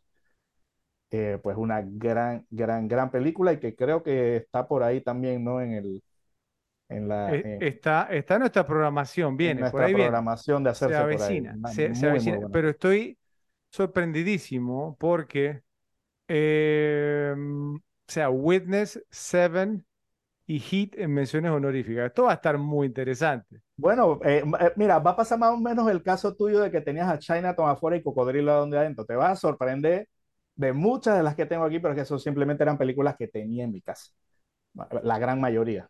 Y, y, y pues eh, eh, no, no, tengo varias aquí que no son mejores que ninguna de las que he dicho, pero simplemente me las vi muchísimas veces de chico. Y todavía me, y todavía me las veo, no vamos a llamarnos a engaño. Ok, entonces comienzo con el top 10. La número 10. Esta segurita está en tu lista. The Untouchables, Los Intocables de 1987 de Brian De Palma con Kevin Costner, Sean Connery y Robert De Niro, pues una gran, gran película que espero que también esté pronto en la rotación, pues una muy, muy buena película, digamos, del, de, las mejor, de las tres mejores de Palma, en mi opinión. Si la Eh, dirigió Brian De Palma, tiene que estar en la rotación. no necesariamente. Oh, sí, sí, sí. Igual que muchas otras. Pero Pero, bueno, pero, gran- pero mira, gran- mira que, mira que ahí, o sea, obviamente, pues no está en mi listado, pero, pero, o sea, estuvo cerca, ¿cierto? Porque sí hay, digamos, do- dos policías entre los principales, pero el mismo Costner creo que no era policía, él tenía como otro cargo, ¿te, te acuerdas? Pero, pero al final sí, pues sí era un policía, sí. Pero no, no, no era tan obvio como, digamos, Mississippi en llamas, ¿cierto? Que eran del FBI, que acá está en la película el FBI, el FBI, y que luego llegaron otros agentes del FBI también, ¿sí? Claro. Pero sí, Ok, entonces la número 9, aquí viene la, no, la primera de esas que tú dices, ¿no? Yo, pero ya está, y, ojo, ya está, la he mencionado también en rankings anteriores, así que no debe ser sorpresa. La número 9 es Tango y Cash, de 1989, de Andriy Konchalovsky, Andrei Konchalovsky y Albert Magnoli, con Sylvester Stallone, Kurt Russell y Terry Hatcher, pero ya yo lo he mencionado, pues esta es una película que también la tenía, la tenía un primo también, y yo la vi en mi casa, la vi en la casa de él, o sea, esto, esta película fue una birria total, mi primo también era muy fanático, o todavía lo es de Stallone, así que eh, siempre que había visita era a ver Tango y Cash. yo voy, voy a decir esto. Primero que todo, me da gusto ver que tienes un pulso. O sea, te, te, te puedo, ¿sí? te puedo poner la mano aquí y ver que tienes, tienes un pulso y que, que te sabes divertir. Voy a ver películas divertidas. Claro. Ahora, sí voy a decir, digamos, que esa no es, digamos, una de las que más yo me repetió de, esa película. Nunca como que tocó un nervio conmigo. Y eso que soy Sí, no, conmigo sí, fanatiquísimo de Kurt Russell. y, y Jack Terry Hatcher, obviamente es la... Jack Palance también sale que era el villano. Sí, Jack Palance Y también, pero- también, pero- pero- y también sale este, también que sal- sale el, el que hacía de David Lopan y que sale en Chinatown también, el, el, el, el, el- el actor este que era David Lopan en, en Big Trouble in Little China, también. Sí, sí, él sale también aquí. Eh, ok, entonces la número 8, a lo mejor pensaba que iba a estar más alta, pero no lo está. Blade Runner de 1982 de Ridley Scott con Harrison Ford, Rutger Hauer y Sean Young. Pues una película que tú sabes que a mí me encanta, pues me la he visto muchas veces. Y esa película que tú sabes que me la he visto muchas veces está de 8. O sea, eh, eh, pues te vas a ver y te vas a sorprender, o a lo mejor no te sorprende porque muchas las he mencionado, pero pues las que tengo más altas, algunas, como dije, pues no son, digamos, en cuanto a calidad mejores, pero simplemente son películas porque me las he visto toda la vida prácticamente. Ahora es gracioso porque no quisiste incluir, digamos, policías del pasado, o sea, vamos, del, del viejo este, pero sí del futuro. Interesante, interesante. hacia adelante, nunca hacia atrás. Sí, sí. Eh, em, ok, la número 7. Esta segurito la tienes en, en, tu ranking también, pero deberías tenerla. Fargo de 1996 de los hermanos Coen con Frances McDormand, William H. Macy y Steve Buscemi. Fue una gran, gran película. También próximo episodio de Las Repetibles en un futuro no muy lejano. Sí. Eh, una gran, gran película de los hermanos Coen. Creo que es la primera que vamos a hacer los hermanos Coen. Eh, y digamos uno de mis directores y creo que tus directores favoritos. Eh, pues y una gran, gran película donde el personaje principal no solamente es que sea policía, sino que también es una, es, es una mujer que es Frances McDormand. La número 6, episodio de las repetibles. LA Confidential, Los Ángeles al Desnudo de 1999, de 97, perdón, de Curtis Hanson, con Kevin Spacey, Russell Crowe y Guy Pearce. Pues no, hicimos episodios de esa película, a ti te encanta, a mí también me encanta, es una película pues, que me la he visto muchísimas veces, o sea, la película que, lo mencionamos en el capítulo, la película pienso que debió ganar el Oscar ese año. Eh, pues una gran, gran película, súper, súper repetible, con grandes actuaciones, digamos, la película que puso en el mapa actores como Russell Crowe y Guy Pearce, eh, digamos que revivió pues la carrera de Kim Basinger también. Eh, y de esas películas de, de, de digamos, de, de, que, el, que lo hablábamos también en un episodio también hace poco, de que el personaje principal, digamos, muere en mitad de la película y tú te quedas, ¿qué pasó aquí? ¿No entiendes? O sea, que el, digamos, el personaje principal, pero el más conocido. O el, o el actor, digamos, más conocido el del actor más conocido, correcto. Vamos a ponerlo así. El actor más conocido. Eh, la número 5, aquí, aquí, viene ya, aquí ya comienza la tanda de sorpresa. La número 5 es The Pink Panther Strikes Again, La Pantera Rosa ataca de nuevo en 1976. El inspector Clouseau. Blake Edwards con Peter Sellers y Herbert Long, pues con el inspector Clouseau, eh, digamos que eh, Peter Sellers hizo muchas películas con Blake Edwards, el personaje del inspector Clouseau, pero esta en particular la teníamos y aparte de eso, yo me iba, cuando me iba a mis vacaciones anterior, también tenía un primo que ya que le gustaba mucho y le alquilaba mucho. De hecho, tenía dos primos que le gustaban mucho. Eh, y esta película yo la vi innumerables veces, o sea, yo siempre que me veo con mis primos nos citamos esta película a varias partes, o sea, de partes muy graciosas. No sé si tú la has visto, si la tienes muy, muy presente, Fred, pues hay una parte muy graciosa de que el inspector Clouseau está en las barras paralelas y saca la ñexa en una escalera y ¿no? esa parte es buenísima. sí. Ando hace el desmonte. Sí. Este, este, esta película es un super trip. Ok, por, por, ser, por ser Peter Sellers aceptable. No, no entré en mi lista porque no me la he visto tanto, pero es una película muy divertida. Muy divertida. La número cuatro. Espero que la tengas, no sé si se te haya pasado, porque digamos que de, esto, de este director se te han pasado un par que sé que te gustan mucho. Así que vamos a, A ver. ver, a ver. La número cuatro. Eh, metí esta porque es la que más me gusta de todas y creo que a ti también. La número 4 es The Naked Gun, 2 y medio, la pistola desnuda 2 y medio, 1991, de David Zucker con Leslie Nielsen, Priscilla Presley y George Kennedy. Pues esta película, yo las tres películas me las vi en el cine. It is there. Las tres películas me fascinan. Sí. Me encantan estas películas, son muy, muy graciosas y esta en particular, pues yo pienso que es la mejor de las tres. Eh, ¿no? el, el, el, es que tiene muchísimas partes muy graciosas. La parte de cuando encuentran al profesor Mannheimer todo hecho leña, que había sido el mismo Leslie Nielsen que lo había Sí. hecho leña. Y entonces, Sí. esa, es- esa parte me encanta de George Kennedy que se, que se pelea como con el villano. Y al final, el villano es el que le sacó la ñexa a George. Esa parte es buenísima. Una gran, gran película, muy, muy graciosa. La número 3 también tiene que estar en tu lista, pues ya la mencionamos en antes cuando comenzamos a hablar en el podcast. Lethal Weapon, Arma Mortal de 1987 de Richard Donner con Mel Gibson, Danny Glover y Gary Busey. Yo sé que tú me has comentado que la 2 te gusta más, a mí me gusta más la primera. Es que pienso que la primera La, la, la dos ya se fue más al tipo comídico, la primera es mucho más profunda, me parece, ¿no? Todo el personaje, cuando te explican el personaje de Riggs, por qué es así, o sea, me parece que todo, me- el personaje de Riggs me parece mucho más interesante este que el de la segunda.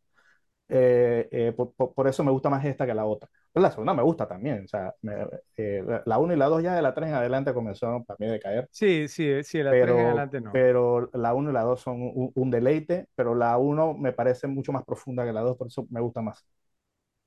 Pero Arma Mortal, pues una gran, gran película que la mencionamos, digamos, un poquito discípula de la que estamos haciendo de Harry el Sucio en Bastante. cuanto al, ¿no? En cuanto, ¿no? al tema del- del personaje de Mel Gibson. La número dos, no debe ser sorpresa porque yo esto ya te lo he dicho y creo que te he dicho también que esta película pues la he visto mucho, la, la he metido creo que en algunos rankings también y creo que las veces que te ha sorprendido también, pero yo te he dicho que esta película la he visto muchísimo, película que tenía, digamos, desde muy chico en casa. Robocop de 1987 de Paul Verhoeven con Peter Weller, Nancy Allen y Ronnie Cox. Pues, ¿qué más películas de policía? Una película que se llama Robocop. Eh, no, una, o sea, es una gran, gran película. Esa la vi venir, ¿eh? Eh, sí, esa estaba vista hasta en la radio. O sea, eh, eh, pues esta película, pues de, eh, de esta película y la número uno son películas que eh, si, si, si nos sentamos a verla, yo te voy diciendo el diálogo igual que en la película. Las películas sé de memoria, que la vi muchísimas, muchísimas veces. Esta está Robocop y la número uno son tan entre las top cinco que más me he visto en mi vida. Ok. ¿Ok? Pues y la número uno no debe ser sorpresa, lo he mencionado también anteriormente. A lo mejor la ves a venir, a lo mejor no la ves a venir. Estoy, estoy en blanco, la verdad. Estás en No, blanco, no tienes idea. si me da una pista, por lo menos. No es que no está muy fácil. Si te, no, no te puedo decir nada sin que me delate. ¿Chinatown? Ah, no, pero No, era, de- eh, no, era, era no detective privado. Era de China- detective Chinatown era detective. Am, Películas que he visto desde muy niño, que he mencionado, que tenga que ver con policía. has mencionado Willy Wonka, has mencionado Grease, has mencionado El bueno, el malo y el feo, Harry el sucio. Esta también, ah, esta también. estoy, estoy por ahí. No es, no es Contacto en Francia, porque yo sé que esa no te No, gusta. no. No, sí me gusta, pero no me la he repetido tanto. Ah, no estoy- sé, sé que cuando la menciones voy a decir, ah, sí, claro, pero no se me viene a la cabeza. Exacto. Tiene el, tiene el título, eh, estamos hablando de película de policía, tiene el título de la categoría en el nombre. Police Academy, la Academia de Policía de Oh, sí, claro. 1984 de Hugh Wilson con Steve Guttenberg, G.W. Bailey y Kim Cattrall. Pues yo creo que Police Academy está después de Grease como la tercera película que más me he visto en mi vida. Wow. Sí, sí, sí. Bueno, ya por ahí después están Robocop, bueno, Pulp Fiction, que también pues está más o menos en eso. Y entre las que más me he visto, pues Police Academy, otra de estas películas que, que esta película y digamos mi mejor amigo que yo tenía en el, en el colegio, no, en el colegio en primaria, eh, siempre que íbamos o yo iba a casa de él o él iba a casa mía, él tenía la película y yo tenía la película. Y poníamos la película y era ver quién se decía los diálogos, los, dos- los dos no la sabíamos de memoria. De todas maneras, te podía tener como 12 años, una cosa así. Eh, y, y nos la sabíamos de memoria. De hecho, la versión que la tenía, la tenía incluso sin subtítulos. Eh, y pues esa película, pues la vimos muchísimo, muchísimo. No me, no me acuerdo honestamente, yo creo que sí la vi en el cine, Police Academy, y después la tuvimos también. Pero puf, esta película la he visto cualquier, cualquier, cualquier cantidad de veces, digamos, pocas. Eh, cuando hago un listado de repetibilidad que se pueda meter Police Academy, hay pocas que le van a ganar en cuanto a más veces que he visto. Igual Robocop, Robocop solo, digamos, vencida por esta y por pocas. Ok.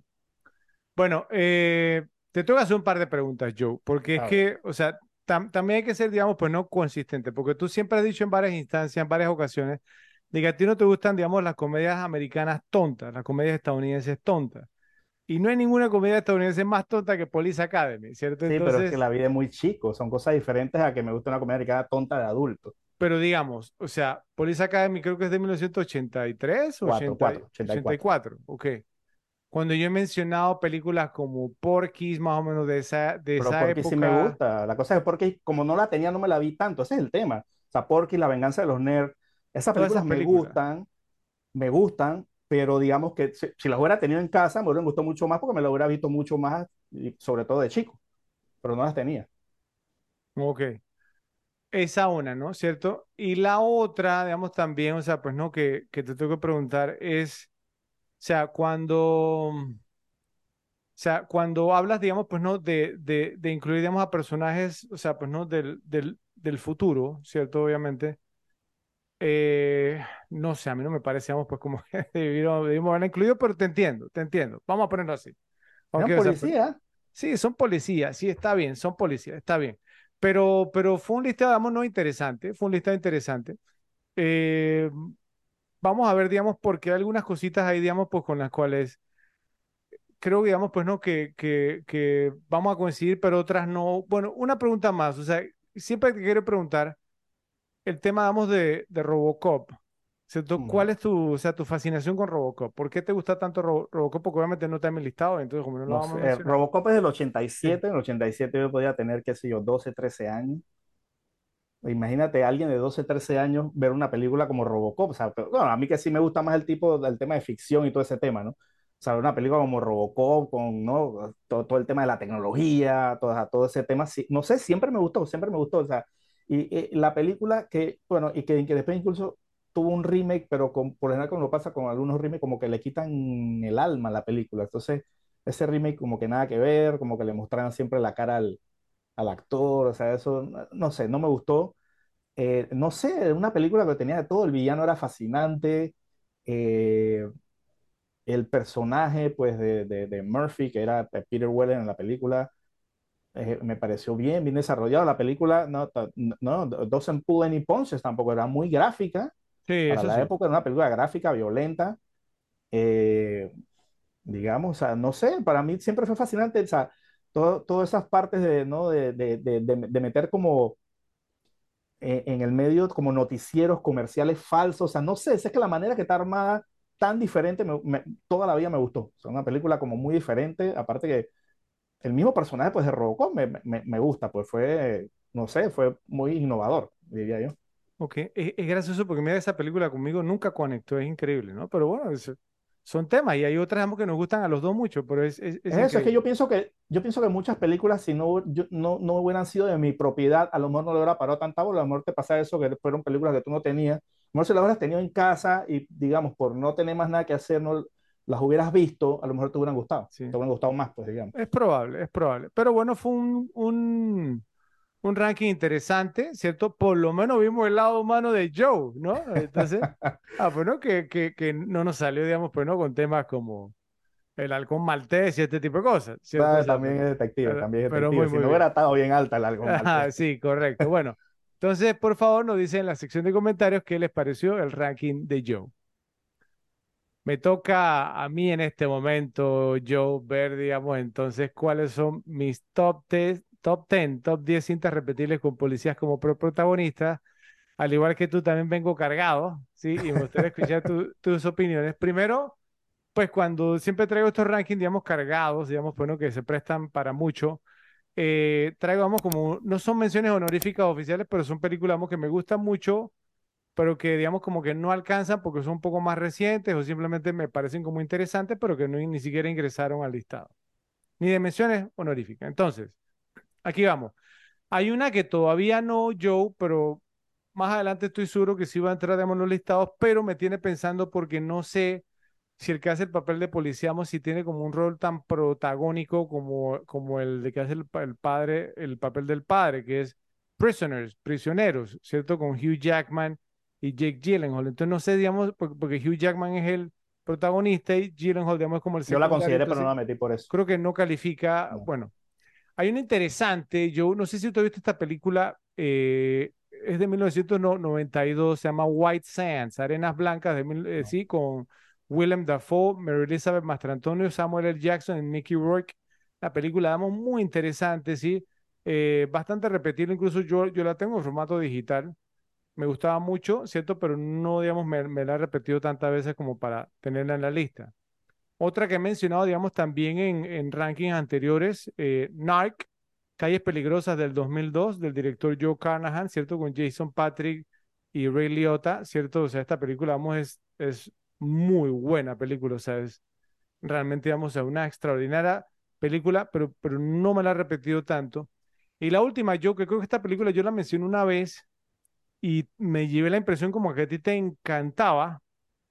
Pensé que le ibas a mencionar, ¿cierto? A lo mejor no la has visto tantas veces, que es lo que me pasa a mí, por eso que ni siquiera entró en mis menciones, pero sí me gustaría, digamos, pues, ¿no? Como, como mencionarla.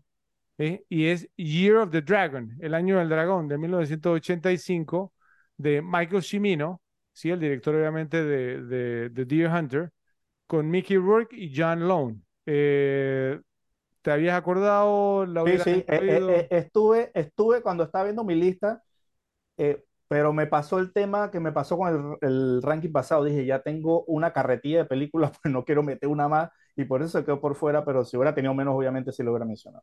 Bueno, ok. Esas fueron, digamos, entonces como mis menciones externas. Ahora sí vienen las menciones honoríficas oficiales, ¿ok? Aquí creo que todas las que voy a mencionar, creo que las tengo, digamos, todas, absolutamente todas en formato digital y es por eso la razón por la que me las he visto tanto. Entonces, empezamos, Joe.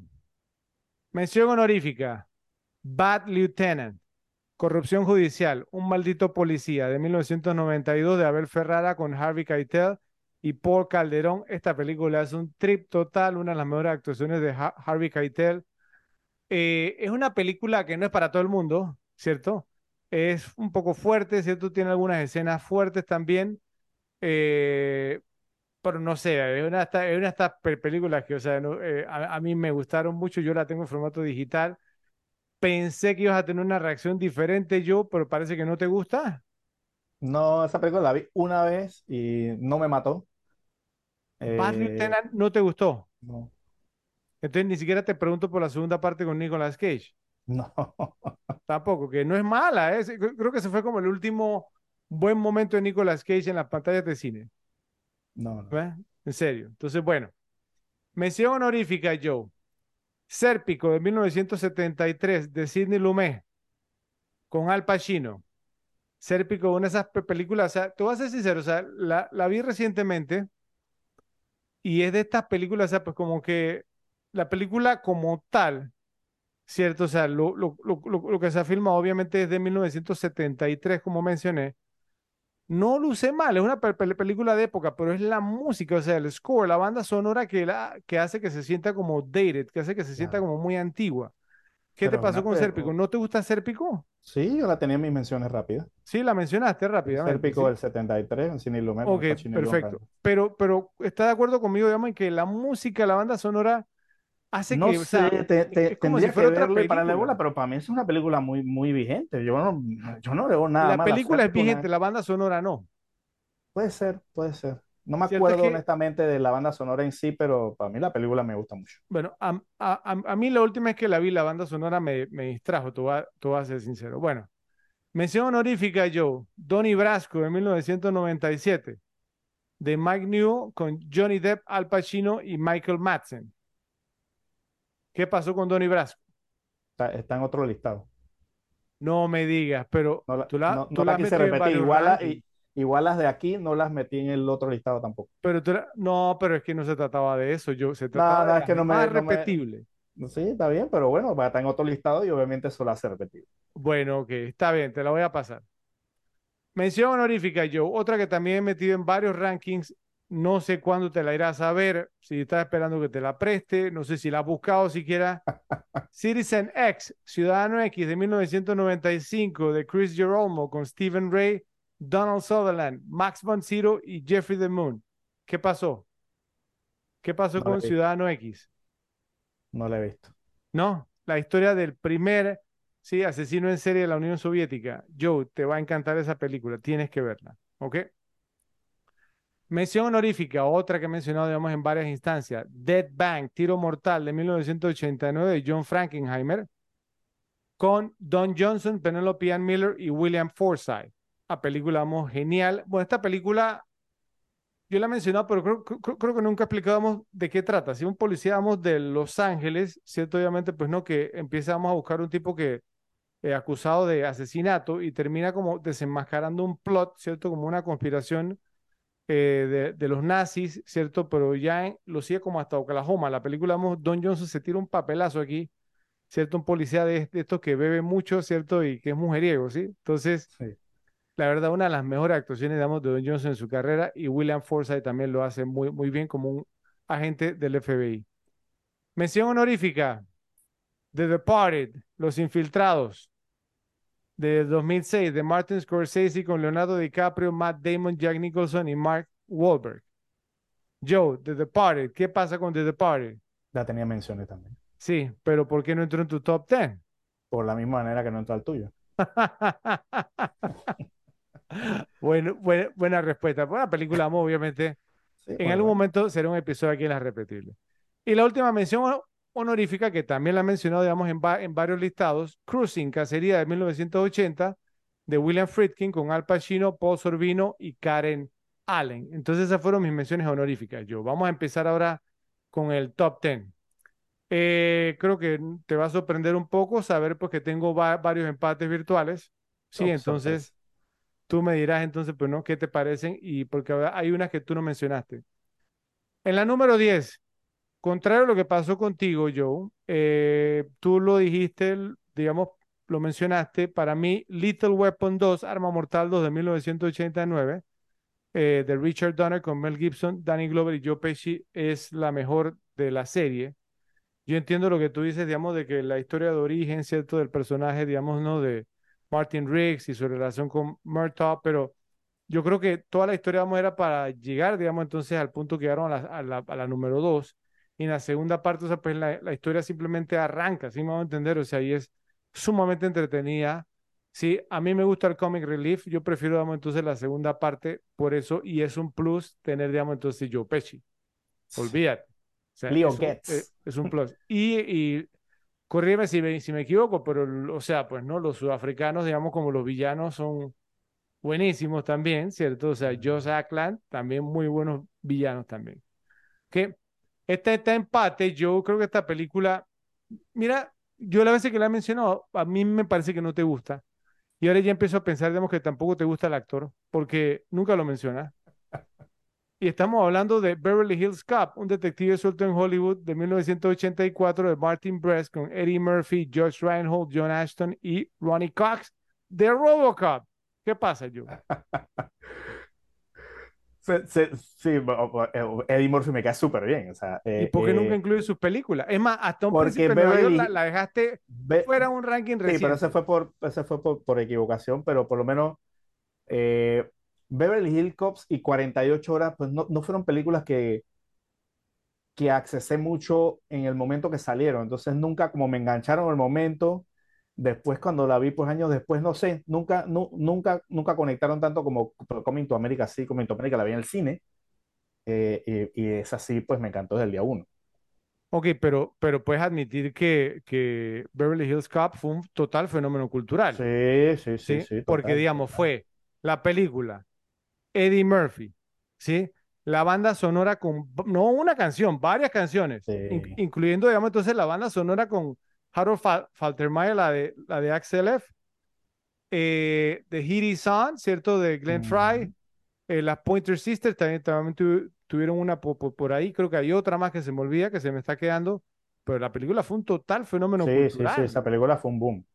Total, total, fue un exitazo total. Bueno, y un dato, no va a ser la única mención de Eddie Murphy en este ranking. Y ya- aunque ya, 48 ya horas tú viene por ahí. la otra, pero bueno. En la número 9, que quisiera saber por qué yo, no, no me acuerdo si la mencionaste o no, Speed, máxima velocidad, de 1994, de Jan de Bond con Keanu Reeves, Sandra Bullock, Jeff Daniels y Dennis Hopper. Esa, eh, esa película altamente repetida, estuvo en rotación por cable. Se me no pasó. que- ¿Se te pasó? Sí, sí. Speed. Esa película, vamos, no, que total, o sea, la película la, la daban de vicio, ¿cierto? Pero de vicio, y es una muy buena cinta. Esta está empate, Joe. No, no recuerdo si incluiste esta o no, tú, tú me dirás, pu- pu- pu- como Training Day, Día de Entrenamiento del 2001, de Antoine Fuqua con Denzel Washington, Ethan Hawke y Scott Glenn. Pues que hemos debatido, digamos, y pronto va a ser un episodio en la debatible. Estamos entre esa y American Gangster para que sea la primera de Denzel. Entonces, ¿qué pasó con Training Day, Joe? No me la he visto tanto, creo que como ninguna de las que mencioné. Ah, ok, porque es que Train Day también, digamos, altísima la rotación, cier- ¿cierto? Sí, La van a cada rato, yo me la he visto un montón de veces. Eh, y ahora salió, creo que he visto por ahí, digamos, el tráiler de The Equalizer 3. No sé si a ti te gustan las películas de Equalizer de Denzel. No. Eh, yo vi la primera, no, no me gustó, como no me gustó tanto la primera, no me vi la segunda, pero vi el tráiler de la tercera y se ve, se ve interesante, ¿eh? Y mira que hubo una que no hablamos de Denzel, no sé si tú no la consideras tan repetible, pero una película interesante, la vi mira que Glory, también. porque ya lo mencionamos. No, no, no, es Hurricane. ¿Cuál? Ah, The Hurricane. Eh, sí, pero sí, pero no. Ahí eh, tiene, tiene unas otras más. Esa es muy buena cinta, pero Sí. tiene otras que son mucho más repetibles. Ok, la número 8, otro empate virtual, Joe.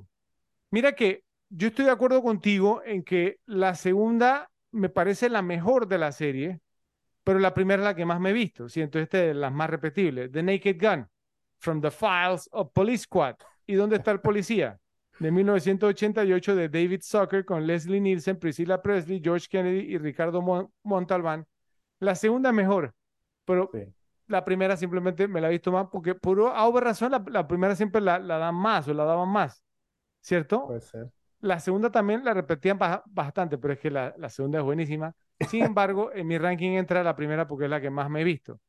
Esta está empate, Joe, con una eh, pequeña película, ¿cierto? De un director, uno de mis favoritos directores de, ac- de acción, Walter Hill, 48 Hours, 48 horas de 1982 con Eddie Murphy y Nick Nolte.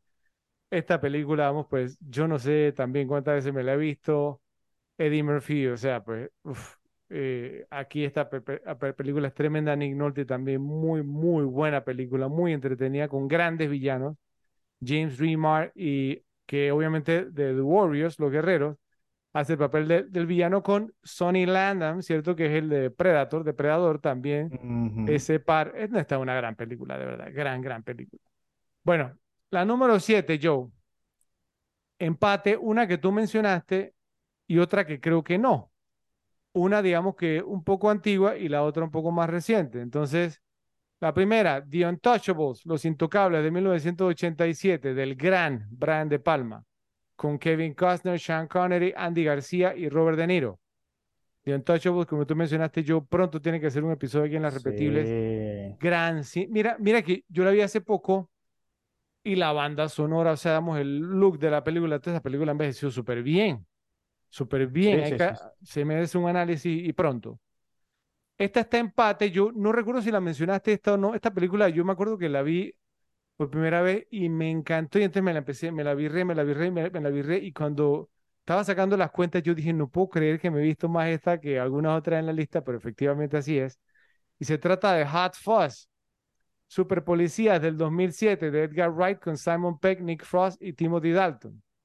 La mencioné, mencioné. Sí, la mencionaste, pero, o sea, no te la has visto tanto, to- todavía crees que escalará, digamos, en tu ranking Sí, sí, sí, sí, sí, sí, sí. A mí Ed- Edgar Wright me gusta mucho. Pues, eh, Buenísimo. sí, son muy Ok. buenas. Esa, y, y- y- yo diría que Hot Fuzz creo que es la mejor de todas las Sí, sí, es, es la que más me gusta. Bueno, es que, no sé, mira, ah, Shaun of the Dead también Es es que, muy es buena. que, es que Hot Fuzz tiene un, tiene un Sí, ritmo sí, diferente. es un ritmo, Tiene un tiene- ritmo diferente. Tiene, tiene un ritmo muy, muy bueno. Al, al, al final se cae un poquito, ¿no? ¿Cierto? Pero tiene, tiene un ritmo muy, muy bueno. Ok, bueno, la número 6, yo empate también. Una que no sé si yo la he mencionado, digamos, acá. Creo que sí, una vez la mencioné en un ranking que de, de los ochentas. Y luego no he tenido oportunidad de, de volverla a mencionar porque no se han hecho ranking donde calificaba. Pero esta película a mí me encanta.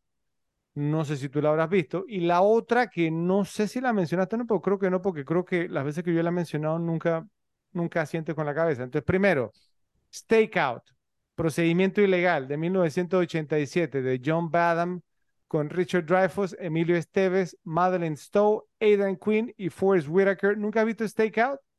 Esta película yo, a mí me encanta. O sea, Ri- Richard Dreyfuss, yo, yo estoy mi etapa Richard Dreyfuss, cierto que fui muy fanático de él. Y bueno, todavía, últimamente salió con una entrevista que me ha, que ha hecho que me caga todavía mejor. Eh, eh, y él, o o sea, actúa en esta pe- película como un policía. Yo, él es como el compañero de Emilio Esteves, ¿sí? O Esteves, como le quieras llamar. Entonces, eh, Madeleine Stowe, ¿cierto? Que una mujer, digamos, hermosísima, hace, digamos, entonces, pues, el papel de la novia, ¿cierto? De un tipo que se escapó, que es Aidan Quinn, de la prisión. Entonces, takeout significa como hacer vigilancia, ¿cierto? A una persona. Entonces, eh, Richard Dreyfuss, digamos, y entonces, y, eh, y, y Esteves, entonces, están vigilando a Madeleine Stowe. Entonces, Dreyfuss, digamos, tiene problemas, o sea, ¿no? De separación, que se siente solo y todo lo demás. Entonces, cuando va a Madeleine Stowe, ¿no? Digamos, se enamora y entonces hace todo lo posible, digamos, como para ver, digamos, si se la levantaba o no. Y tiene una escena muy graciosa, ¿cierto? Pues entonces Dreyfus obviamente se acerca, ¿sí? Y obviamente entre los policías se dicen, tú no puedes, digamos, interactuar con el sujeto que estás vigilando. Y entonces creo que las mejores escenas son de Emilio Esteves, que está, digamos, entonces viendo a Dreyfus y Dreyfus que lo saluda desde, desde, la casa de enfrente y que, ¿no? Como que dice, mira la que tengo al lado, ¿no? Y este tipo, esa película es un trip total, yo altamente recomendada, muy graciosa. Y este este empate con Basic Instinct, Bajo Instinto de 1992 de Paul Verhoeven, que yo sé de que te gusta como director yo, pero no sé por qué esta película no te gusta porque tiene a Michael Douglas, Sharon Stone y Jim Triplehorn. ¿Por qué no te gusta Bajo Instinto? No, no sé, o sea, me la he visto y todo, pero digamos me lo hizo las veces, las veces justas, no es que una película que, yo me muera por verla cada rato.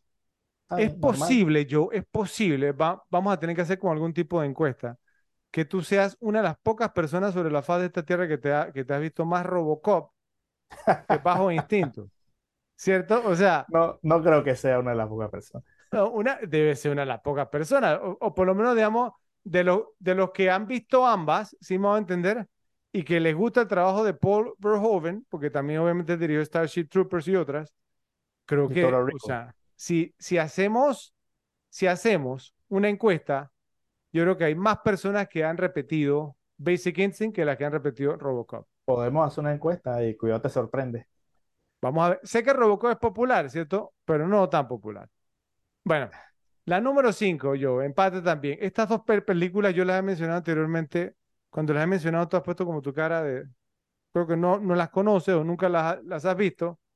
La primera, To Live and Die in LA, Vivir y Morir en Los Ángeles, de 1985, de William Friedkin con William Peterson y William Dafoe. ¿La has visto yo? Mira, esta película, o sea... Si la vi no me acuerdo. O sea, esta... esta me pasa mucho también de que, de que de repente las comienzo a que, ah, sí, sí, esta... Primero yo. Por lo menos por nombre no me acuerdo. Es de William Friedkin. ¿Qué, qué, dirigió William Friedkin? ¿Qué dirigió? Eh, el Exorcista. El Exorcista. Contacto en Francia. Simón es un gran director. Entonces, esta película, William Dafoe se hace un papelazo, yo siento como un falsificador, digamos, de, de, de, de billetes, o sea, ¿no? De, de dólares. Y William Peterson, entonces, pues no es un, es un policía, cierto, obviamente que, que, que, que, lo, que lo quiere atrapar, pero un policía esto que es como que tú no sabes si es corrupto o no, ¿sí? Entonces, al final resultamos como que sí lo es, y entonces esta, e, esta película yo, tiene una de las mejores persecuciones en, en, en auto, en carro de la historia del cine. Yo no creo que, yo no creo que sea mejor que Ronnie. Oh, oh, por favor. Ronin le hace los mandados a esta, persecución. Se meten en la autopista de Los Ángeles en contravía yo. O sea, es tremenda. Es la persecución de esta película. Mira, no hay, si tú buscas por YouTube top 10 persecuciones, digamos, de auto de todos los tiempos, esta está en el top 2. ¿Sí? En el top 2. Tremenda. Es tremenda la persecución de auto aquí. To live and die in LA. Y, y de paso tiene una gran canción de Wang Chong que se llama igual, Vivir y Morir en Los Ángeles. Entonces también, de paso, doble play. Esta está empate. Esta película, yo, yo no sé, yo creo que yo la mencioné anteriormente en algún episodio, algún ranking, y tú nunca me dijiste si te la viste o no te la viste, si te gusta o no te gusta. A mí esta película me encanta. Creo que esta, junto con Midnight Run, fue a la medianoche porque no califica porque De Niro era un cazador de recompensa ex policía, si no hubiera sido fácilmente la número uno. Pero esta está ahí, ¿cierto? Entre las que más me vi en los 80 se llama Running Scared, dos policías en apuros, de 1986, de Peter Hyams, con Billy Crystal, Gregory Hines, Joe Pantoliano, Joey Pants y Steven Bauer. ¿Te la has visto, Joe? No. Mira, esta película es un trip, la química entre Billy Crystal y Gregory Hines es de otro mundo. Nunca nadie, digamos, pudo entender por qué no hicieron una secuela, ¿cierto? Lamentablemente después Gregory Hines murió prematuramente y Billy Crystal llevó su carrera en otra dirección pero que tú me digas que, que tú ves a Billy Crystal, digamos, como un héroe de, de acción, tú dices, estás loco. Lo hace muy bien, nada. lo hace muy, muy bien. Gregory Hines también. La química entre ellos dos, ¿cierto? En esta película son policías de, de, de Chicago. Sale Jimmy Smith también, sale Dan Hedaya, cier- ¿cierto? Que ha sido, digamos, ganador en la categoría de cómo que se llama ese actor. Hay mucho, mucho aquí de cómo que se llama ese actor. Hay varios en esta cinta, pero es una gran cinta de verdad, muy graciosa. La número cuatro, The French Connection, Contacto en Francia, de 1971, de William Friedkin, con Gene Hackman, Roy Scheider y Fernando Rey. Joe, te tengo que preguntar, ¿cuándo vamos a hacer un episodio de Contacto en Francia? Si estamos haciendo Harry el Sucio, ¿por qué no podemos hacer Contacto en Francia? Eh, bueno, no metamos a Jim Hackman y a Clint Eastwood en la misma churuca para comenzar por ahí. No, claro que no, pero, pero, pero Gene Hackman es un actorazo, ¿sí? Sí, sí, sí, sí. Y Fr- Pero- French Connection también una peliculaza. Sí, sí, sí. Pero, pero eventualmente, obviamente, hay, hay que hacerla porque es una, es, la verdad que es una gran, gran película.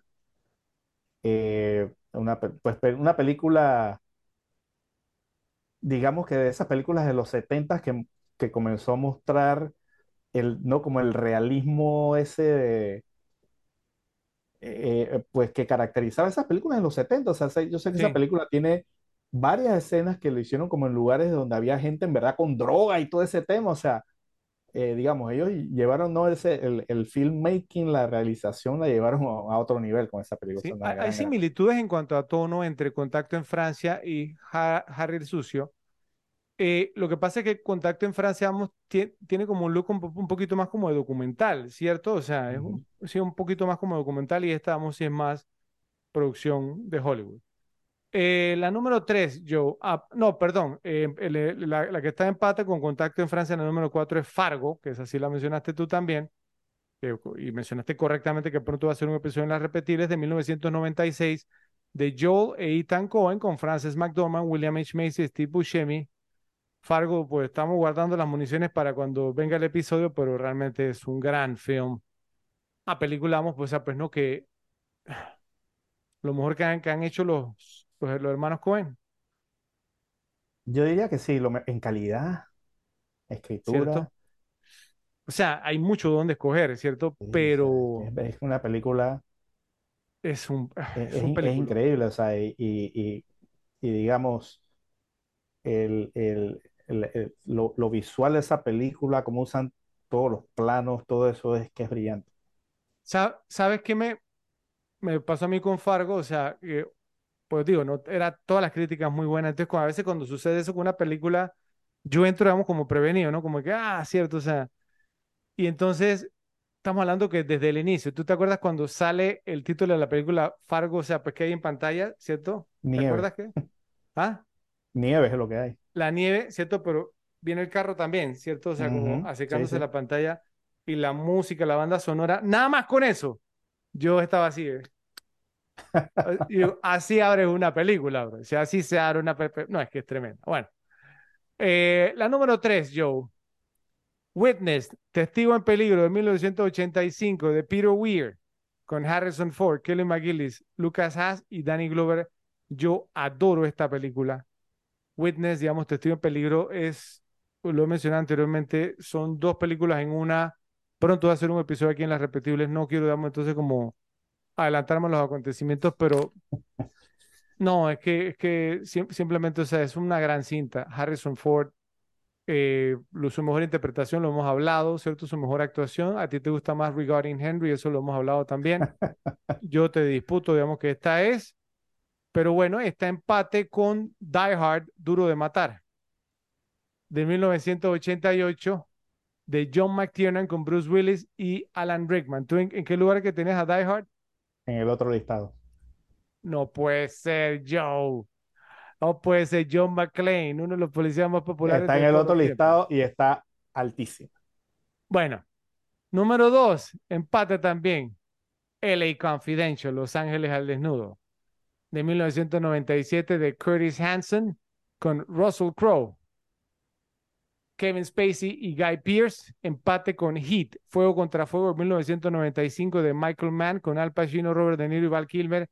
Y créeme yo que nada me hace enorgullece- enorgullecerme más que decir que las dos han sido películas aquí en las repetibles, han sido analizadas aquí en las repetibles.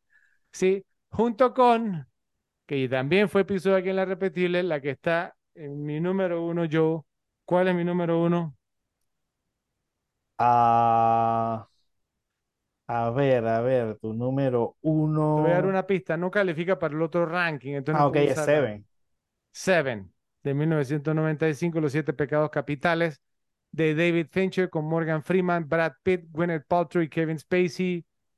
También episodio aquí en la repetible. Y cre- créanme, digamos que realmente nada me hace sentirme más orgulloso yo de que ya todas estas películas vamos, allá, estén en nuestra, en nuestra videoteca, ¿cierto? De, de episodios, digamos, de análisis de películas porque realmente se lo merecen. Así que, no sé, Joe, si tenemos como alguna queja, te sorprendió algo, eh, alguna No, que no, tú la, la única, mira, lo único que sí, pero sí la dijiste, que, que yo, que yo vine fue, o sea, Fred tiene que meter Bad Lieutenant ahí de todas maneras. Eh, ¿Cómo eh, sabías? es- esa es la única que te iba, porque eso tú me has comentado que te gusta. Eh, y me acuerdo que tú me la recomendaste, me acuerdo que la vi, pues no me pareció, no, no, no es mi, no sé, no fue mi, no fue mi onda. Así que siempre me acuerdo de esa película en particular. Y, y yo dije, si Fred no la pone, se la voy a reclamar porque él me la recomendó, entonces debería tenerla ahí. Es un Y la, y la un tengo. ¿sí? Ahora, ahora, si quiero hacer la, la, la creación con una película fuerte, ¿sí? Tiene escenas, digamos, fuertes, eh, incluso, digamos, escenas con sim- simbología religiosa. No sé si tú te acuerdas de, de- Sí, de- de- esas partes. Y habrá personas, pues bueno, pues no, que si son muy religiosos no les va a gustar, digamos, ese tipo de cosas, pero no sé, a mí me, me pareció una pe- película muy original, ¿cierto? Y me la, me la repetí muchas veces. Yo sé que a ti no te gustó, fue porque pues te, yo lo, lo- lo- te puso digamos, a Har- Harvey Keitel en pelota frontal, ¿cierto? Que a ti En, no te en- gusta en- eso. en- en esa, sí, ya Harvey Keitel ya a mí no me dejó nada de la imaginación. Frontal en esta y En de piano. espalda en el piano. Remato en el piano. Por, por lo Sí. menos salía Holly Hunter ahí enseñando algo. Pero bueno, bueno, en, en esta también había, habían mujeres también con él en la escena, ¿cierto? Entonces también eso, eso ayudaba a aliviar el golpe también. Así Sí. que, pero nada, solamente eso, tu No, único no, comentario. Sí, sí. Bueno, ok. Repes, por favor, nos dice en la sección de comentarios si les gustó mi ranking y cuál de los dos rankings les gustó más.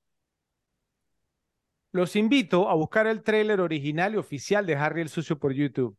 Si lo hacen, lo primero que van a escuchar será lo siguiente. Esta es una película sobre un par de asesinos, Harry Callahan y un maníaco homicida. El que tiene la placa es Harry. Hay muchas razones por las que lo llaman Harry el Sucio, y él siguió inventando otras nuevas. Entonces, al principio, o sea, pues eh, el director, no vio a Harry como un buen tipo. Lo vio como un personaje bastante oscuro y retorcido y, según su propio tráiler, estaba bastante claro que el estudio de cine pensó que la audiencia también vería a nuestro protagonista de la misma forma. A pesar de su popularidad y fama, Harry es un héroe bastante reacio. Ve un atraco, eh, digamos, a un banco en progreso y su primera reacción es decirle al encargado de la cafetería que llame por teléfono para reportarlo y esperar a que los policías de turno manejen la situación en lugar de interrumpir su almuerzo. Pero los acontecimientos lo obligan a entrar en acción y Harry ni siquiera dispara primero. ¿Cómo pueden acusarlo de, de vigilante o de vengador? Pero él es duro y rudo. Si el médico le hace elegir entre cortarse los pantalones del traje y el dolor, elige el dolor, a la vez recordándonos que los policías no ganan muy bien, ya que por 29.95, como lo dice el mismo Harry, prefiere bajarse los pantalones y no perder su dinero. Bastante Hay plata en el momento. ¿Cómo? Bastante plata en el momento, diría Sí, yo. bastante, 99.95. bastante. Hay varios intentos en la película de equiparar a Harry con el asesino Scorpio, que es el villano. Hay escenas de Harry mirando a la gente a través de sus binoculares y muchas escenas del asesino mirando a la gente a través de la mira de su rifle y muchas otras cosas sutiles. Hay una escena en la que Harry le dice al fiscal que sabe que Scorpio va a matar de nuevo. Cuando el fiscal le pregunta cómo puede estar tan seguro de eso, Harry simplemente le contesta que es porque le gusta. Cuando responde, definitivamente hay una pequeña pista de que la razón por la que Harry sabe esto es porque a él también le gusta matar, ¿sí? Entonces, sin duda alguna, hay una especie de cualidad de The Searchers, más corazón que odio, el western de John Ford con John Wayne en Harry el Sucio. Harry Callahan es similar en muchos aspectos a Ethan Edwards de John Wayne. Ambos hombres fina- finalmente logran hacer lo correcto, pero no del todo por las mejores razones. Al final, Harry lanza su placa alejándose de la civilización de la misma ma- forma o manera que lo hace Ethan al final de The Searchers. pero la actuación de Eastwood fue tan sólida, tan magnética y tan atractiva que muchas de las sutilezas se volvieron icónicas. Las audiencias quedaron encantadas con el Harry Callahan de Eastwood, apoyándolo en todo momento. Y es fácil ver por qué, y simplemente les encantó la interpretación. Estuvieron con él y realmente, digamos, uno se puede dar cuenta del por qué. Lo que hace Harry a veces resulta muy atractivo, pues él hace lo que nosotros desearíamos hacer y poder hacer muchas veces al verlo lidiar con los criminales, quienes usualmente se salen con la suya. Hay algo apropiado en querer ver triunfar al bien y castigar al mal. Harry el sucio sirve como recipiente para las frustraciones reprimidas con nuestra propia impotencia, un ideal del tipo de coraje y tenacidad que se necesita para hacer lo correcto, independientemente de las consecuencias personales, y verlo hacer lo que tiene que hacer resulta disfrutable. Vivimos indirectamente, indirectamente a través de él cuando dice y hace las cosas que no podemos decir y hacer, pero que desearíamos poder decir y hacer. Él entiende que la ley es simplemente una institución hecha por el hombre, no es sagrada. Y si debe eludirla algunas veces en nombre del bien mayor, lo hará. En la ficción uno puede salirse con la suya.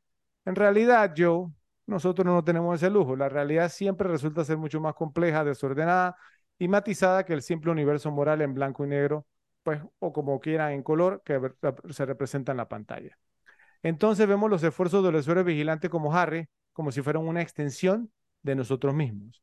Entonces te pregunto, Joe, en varias reseñas se pudo observar que a nuestro protagonista se le etiquetó más que nada desde tres perspectivas diferentes, obviamente basándose en sus acciones durante el film. Entonces, te pregunto, ¿es Harry Callahan un héroe, un antihéroe o un villano? Y la otra pregunta es, ¿te parece que es el protagonista más admirado y a la vez despreciado por las audiencias dependiendo de sus inclinaciones políticas? ¿Se te vienen otros casos similares a la mente? Ok, primero, la primera pregunta, obviamente pienso que es 100% un antihéroe. O sea, no pienso que es un héroe al 100%, ni, ni mucho menos un villano. Me parece que es una definición del antihéroe, la persona pues, que quiere hacer las cosas correctas, pero no necesariamente usando los mejores métodos. Sí. Pero pienso que su, como, pues, como mencioné antes, su, su, su motivación y su, y su objetivo son los correctos. Eh, eh, obviamente, pues que al buscar esos objetivos, esos objetivos, digamos, puede pasarse muchos procedimientos, pues por donde más le, por donde, ¿no? Por donde a él le interesa. Y pues, eh, y eso, pues como dije antes, pues entonces también jugó en su contra, pues en un momento en la película. Pero sí lo pienso que es un antihéroe, más que nada porque es alguien que, digamos que se esfuerza en caer mal. O sea, que hace el, esfuerzo de caer mal, aunque como dije antes también, luego con sus acciones te das cuenta de que, de que es, ¿no? es como algo que, él, que es como una proyección que él quiere dar más que en verdad lo que tiene por dentro, por decirlo de alguna manera, ¿no? Eh, mira, si, si es el más admirado a la vez por, y, el más despreciado por las por un tema político, es posible porque como dijimos en antes, no encontramos a alguien que encajara ¿no? con este perfil sí. de, de, de, de, este personaje en particular, salvo el de John Wayne. Creo que sería también la única, la única comparación, por lo menos que me viene a la mente. Pero el de John Wayne no, es un, no, no fue tanto acusado por, por, por, un tema político, más que nada por un tema de raza y todo el otro tema. Pero, pero, pero pienso que sí, o sea, bueno, la, la verdad que ahora los woke o sea, odian prácticamente a todo el mundo que, ¿no? que, que diga a, a, alguna cosa que vaya en su contra, así que a lo mejor ahora mismo por, por motivos políticos odian a mucha gente, eh, no un, como a Chris Pratt, por ejemplo, eh, pero, pero sí, político religioso, ahora, porque ahora todos se meten con todo, ¿no? Sí. Todo lo, con lo que discrepan. Pero digamos, por lo menos de antes del, de toda esta ola de wokismo hacia atrás, creo que hubiera estado difícil encontrar eh, ejemplos como este. Eh, okay. O sea, si hablamos de casos similares, ¿no? De, de, digamos, personajes que son admirados y despreciados a la vez, pues todo este tema de los antihéroes, y yo tengo tres en particular que son despreciables y que, que los tres me caen bien, ¿por qué puedo decir? Pues uno es uno de mis antihéroes favoritos del cine, que es Alexander Delarge en La Naranja Mecánica, porque la mencionaste también. Eh, pues Alex es un tipo que, pues, despreciable, que vive su vida de la peor manera, que pues cae en la cárcel y después, ¿no? Como, como eh, por, un tema pues político, al final tiene que volverlo a convertir en un criminal, que, ¿no? que es lo irónico de la película, ¿no? Sí. O sea, que te, quisiste sacarlo de la circulación por criminal y, y, después tuviste que volverlo a convertir en un criminal, entonces es, es fascinante. Pues otro es, eh, que lo mencionamos también pues en, en, su episodio en particular, es Michael Corleone, o sea, que es alguien pues despreciable, pero que tú, que te, te, pero que tú lo apoyas, o sea, eh, eh, eh, o sea, porque al final, al final, aunque no te gusten, tiene motivaciones para actuar como actúa. Sí. Pero, Entonces, pero mira que ahí la, la pregunta era yo, amados y despreciados. A Michael Corleone yo lo admiro, sí, o sea, y me gusta, y tú sabes, digamos que obviamente Al Pacino es uno de mis actores favoritos, pero no sé si yo amaría el personaje de Michael Corleone, ¿sí? Por, por, digamos, a, a, Harry Callahan lo aman, sí, o sea, Exacto. las audiencias lo aman, o sea, claro, claro, más claro. allá de eso. No sé si Michael Corleone caería, y es más, no sé si Alex Delars tam, tam, si caería también, digamos, en esa descripción. No creo que lo amen. Yo, yo, yo no sé si lo, si lo ame, pero no sé. Si, no puedes amar a alguien, digamos, que, que a alguien durante, eh, mientras que eh, canta Singing in the Rain. Exacto, o sea, pero, pero, pero, pero, pero pienso que son de esos villanos que, que, que caen bien, simplemente, no sé, o sea, no, aunque sí, cometan las bien, atrocidades. sí. O sea, igual el último ejemplo que, que traía era Daniel Plainview, de There Will Be Blood. El personaje de Daniel Day-Lewis, o sea, un tipo despreciable, pero es que tiene un aura que, que, o sea, que por lo menos yo, o sea, siempre que lo veo quedo, o sea, simplemente me cae bien. Ok, ok. Bueno, eh, yo creo que, o sea, hay antihéroes, obviamente, pero ¿no? en esta categoría tiene, tiene, que ser un antihéroe. Sí. No sé si tú crees, si tú opinas, digamos, que un Tony Montana sí es amado por muchas personas. ¿Sí? Ese sí es amado, aunque obviamente, digamos, hace co cosas despreciables, pero yo sí he sentido que a Tony Montana lo aman mucho y otros, digamos, lo desprecian también. Mira que yo considero a Tony Montana, pero es que yo pienso que Tony está más también un espectro reto. Pienso que yo, Tony Montana es más admirado que odiado. Yo pocas cosas escucho de, oh, yo odio a Tony Montana. Yo creo que yo no he escuchado a nadie que me diga eso. Pues digo, o sea, los, los, que, los que no concuerdan, digamos, pues con el, con el hecho de que se le idealice, ¿sí? Por, por, por el tema, pues, ¿no? De las cosas que hace en la película, pero Eh, yo sí he escuchado a personas, pues, que lo odian. Obviamente, está, digamos, un- la balanza, digamos, no está, digamos, como tan pareja como la, la, la de Harry, ¿cierto? Eh, por- porque ahí viene un tema político también, ¿cierto? Eh, pero, pero cara cortada, digamos, Tony Montana, o sea, sí, hay más gente que lo ama, ¿cierto? Que la que, que la que lo odia. Pero hay mucha gente que lo odia también. Ahora, sí. hay un tema, Joe, que te quería preguntar, porque con, con Harry hay algunas escenas, hay un par de escenas, digamos, y, y te quería preguntar, digamos, ¿cuál, cuál es tu opinión, digamos, de que Siegel hiciera eso? Ah, cuando, ¿te acuerdas cuando iban en el carro y entonces eh, Chico ve, digamos, a alguien, digamos, que se parecía a Scorpio, que llevaba, digamos, un maletín, ¿sí? Y entonces que Harry se baja, digamos, entonces como, como a averiguar, y entonces se sube y estábamos así como, a- como aguaitando asomado por, una sí, semana, ¿sí? Di- Digo, por, por, por una ventana, ventana.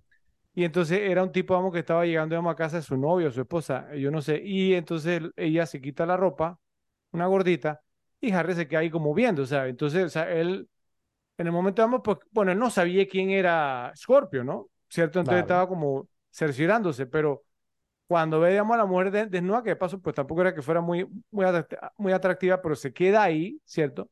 Y entonces luego, o sea, ¿no? Recibe, digamos, ahí una mini, mini, mini golpiza por parte de los vecinos que piensa que es un, sí, un mirón, Tom. un peeping tom. Entonces, eh, esa es una. Y la otra, cuando estaban en el stakeout, precisamente, sí, cuando estaban, digamos, vigilando la iglesia, que le pusieron, digamos, la trampa a Scorpio, que Scorpio pica, ¿cierto? Él cae en la trampa. Entonces, Harry con los binoculares, estábamos viendo un, un apartamento y hay una mujer, ¿cierto? Obviamente, pues no, que se, se, se desnuda, obviamente es como una orgía que se va a llevar a cabo, Sí, ¿no? sí, sí, sí. ¿Cierto? Y Harry dice, Harry, tienes que vivir más. Eh, ahí también, o sea, son dos instancias, digamos, en las que Harry se haya distraído ¿cierto? Por la desnudez femenina de su trabajo, ¿cierto? Entonces te quería preguntar, porque, o, o, sea, en mi opinión eso totalmente es deliberado, ¿sí? Claro. Como lo muestra en la película, pero en, tu opinión, digamos, ¿con qué intención lo hacen? Sí, o sea, ¿cuál era la intención, digamos, de Don Siegel al hacer eso? Para mí, demostrar que es humano, o sea, que, es una persona normal, común y corriente, o sea, yo, digo, si estás en esa situación y te topezas con eso y, y, y, estás por, por casa del rayo, o sea, yo, no creo que haya nadie que diga, tú sabes que voy a quitar los binoculares porque la tipa se quitó la ropa. Por Estás invadiendo la privacidad. Exacto, o sea, ¿sabes? simplemente es una, es una, es conducta humana. O sea, te, quería demostrar, yo pienso que quiere demostrar que Harry simplemente es una persona, es humano, que, que, que, que tiene su fallo, porque al final es un fallo porque, como tú dices, se distrajo. Eh, eh, pero por lo menos por el primer caso que tú dices, yo sí pienso que es, es que la, primera parte tiene como dos partes que están separadas. Lo primero que pienso es que él estaba viendo simplemente para ver si el tipo que él estaba siguiendo, o sea, porque, porque puede que el tipo haya entrado en todo esto, pero que de repente, qué sé yo, saca un cuchillo y, y mate a alguien. O sea, yo pienso que él estaba ahí como cerciorándose, en verdad, confirmando de que el tipo no era. Y ya cuando se dio cuenta fue, pues, pues le tiraron el basurero, se cayó, y después le cayó la gente, no sé qué. Eh, y, y, pero es que esa parte, yo pienso que va justo conectado con lo que viene, que es cuando caen le dan la golpiza, pues que te demuestra de todo el tema de que, de que le dieron una golpiza y el otro tipo estaba de que no, que, que, que vamos a arrestarlos, que no sé qué, y él dijo, váyanse, váyanse. No, porque tiene razón, están cuidando a sus vecinos. Exacto, exacto. O sea, entonces todo eso tiene, todo eso tiene como una correlación que, que, que, te lleva a esa segunda parte y es demostrarte también el tipo de persona que es Harry, ¿no? Que no es un, o sea, que, que el tipo, o sea, no, no, no era como un, un, abusador de poder o, o, nada por el estilo, simplemente vio que ellos tenían un punto y, y, los dejó ir simplemente, o sea, incluso demostrándote más todo el tema de que, de que pues no, no era tanto como predicaba ser, ¿entiendes? Sí, ok. Y, y, también, bueno, pues que también que la, la, gordita, o sea, también se nota que era medio exhibicionista, porque cuando se asoma por la ventana, se asoma con el pecho afuera. Cuando una mujer, digamos, se tomó su, cubre primero. Y se tomó ah. su tiempo en cerrar la ventana, o sea, no le eh, importaba que la vieran. Exactamente. Y cómo se, eh, o sea, no se, se, se, ¿cómo la llamaron los vecinos Hot Mary? Como Mary la caliente, algo así. Sí, sí, probablemente era alguien que se dedicaba, digamos, a, Exactamente, a ese tema.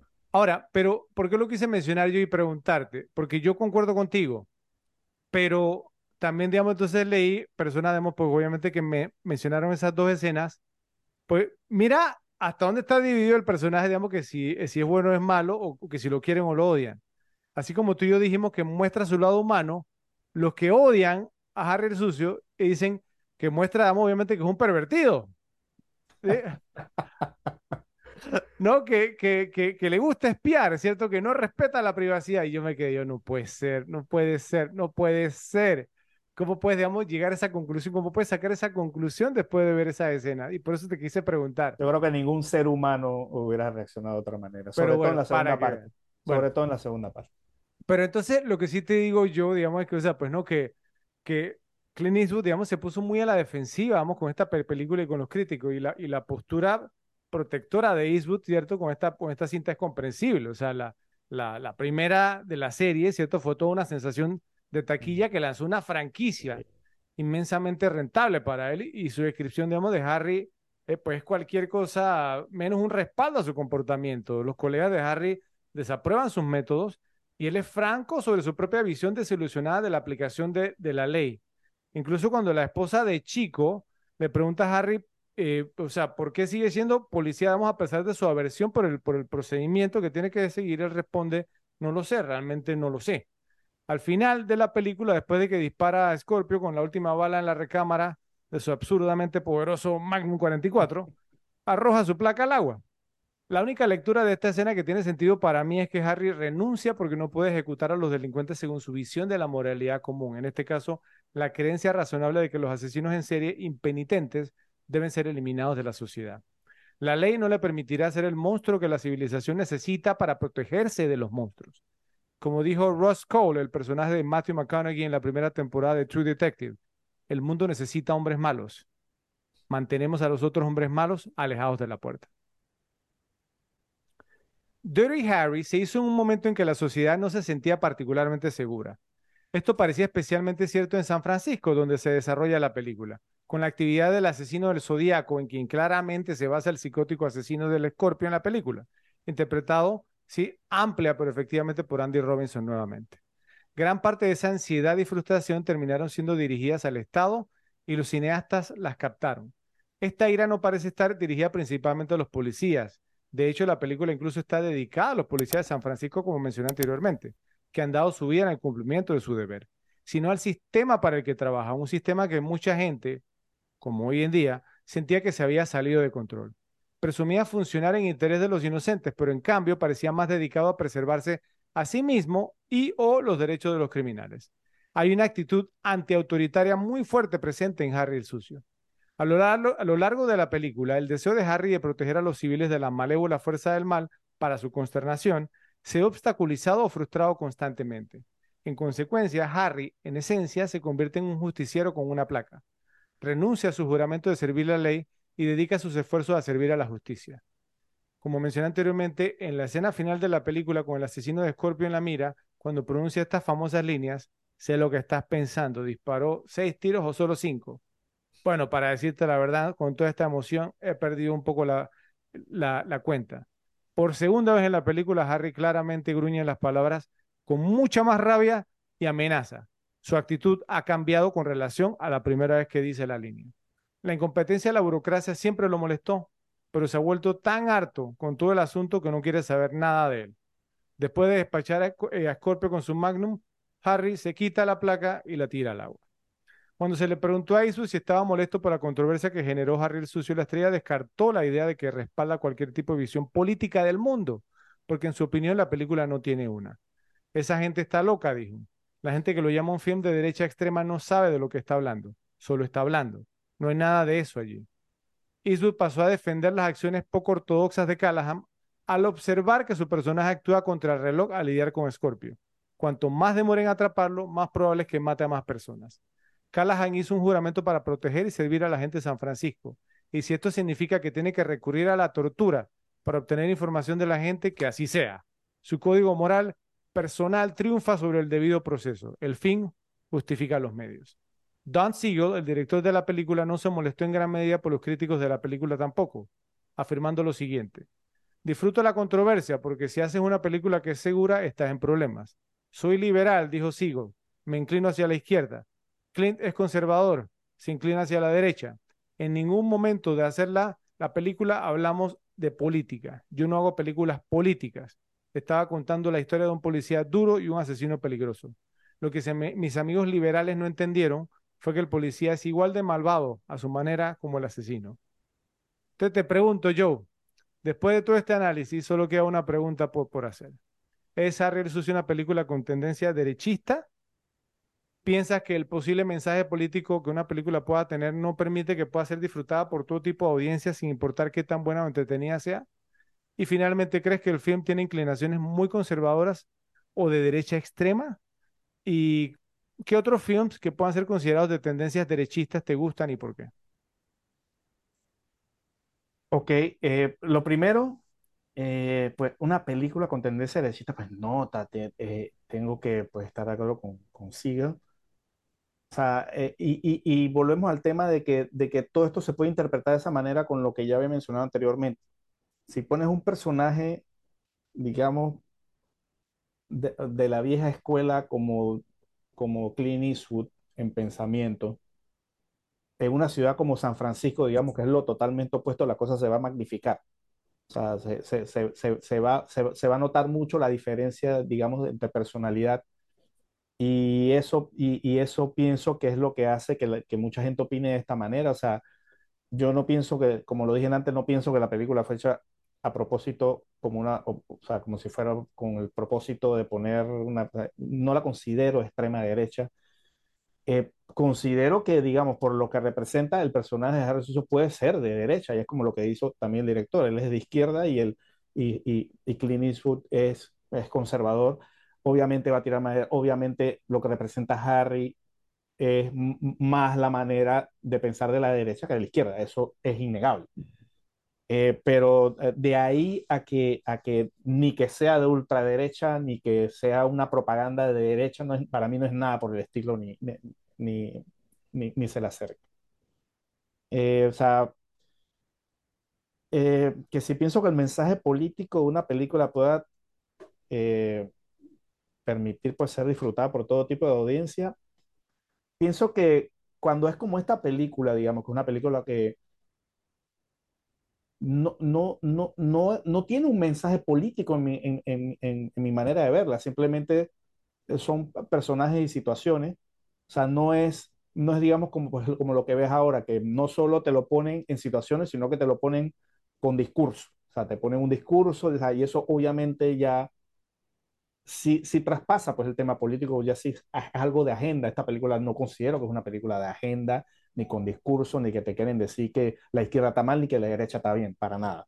Entonces, eh, pienso que si está hecha así, como esta, pues no debe afectarle a nadie. Eh, te debe afectar, pues, si, entonces si la película te estuviera diciendo, oh, que esto esta gente que son lo peor del universo y, que ser conservador es lo máximo. O sea, ahí sí pienso que, que pudiera ser un poquito menos disfrutable para ciertas, para ciertas personas, pero e, esta película pues me parece que no. Me parece que no, porque no tiene, no tiene pues el discurso.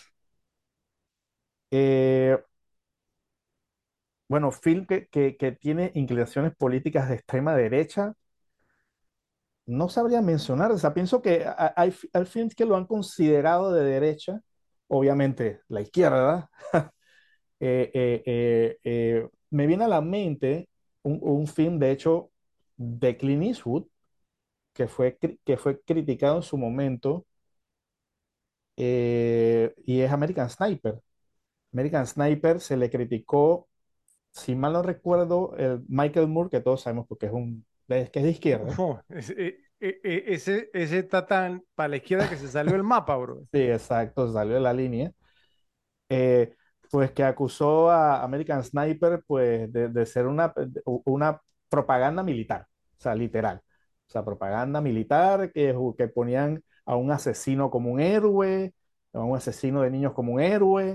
O sea, eh, eh, esos, son, esos son casos, por ejemplo, que, que me acuerdo pues que la izquierda mencionaba, pues esa, pues, eh, que, pasa mucho con estas películas de guerra, pues que, que hablan sobre alguien, pues que, que simplemente fue allá, ¿no?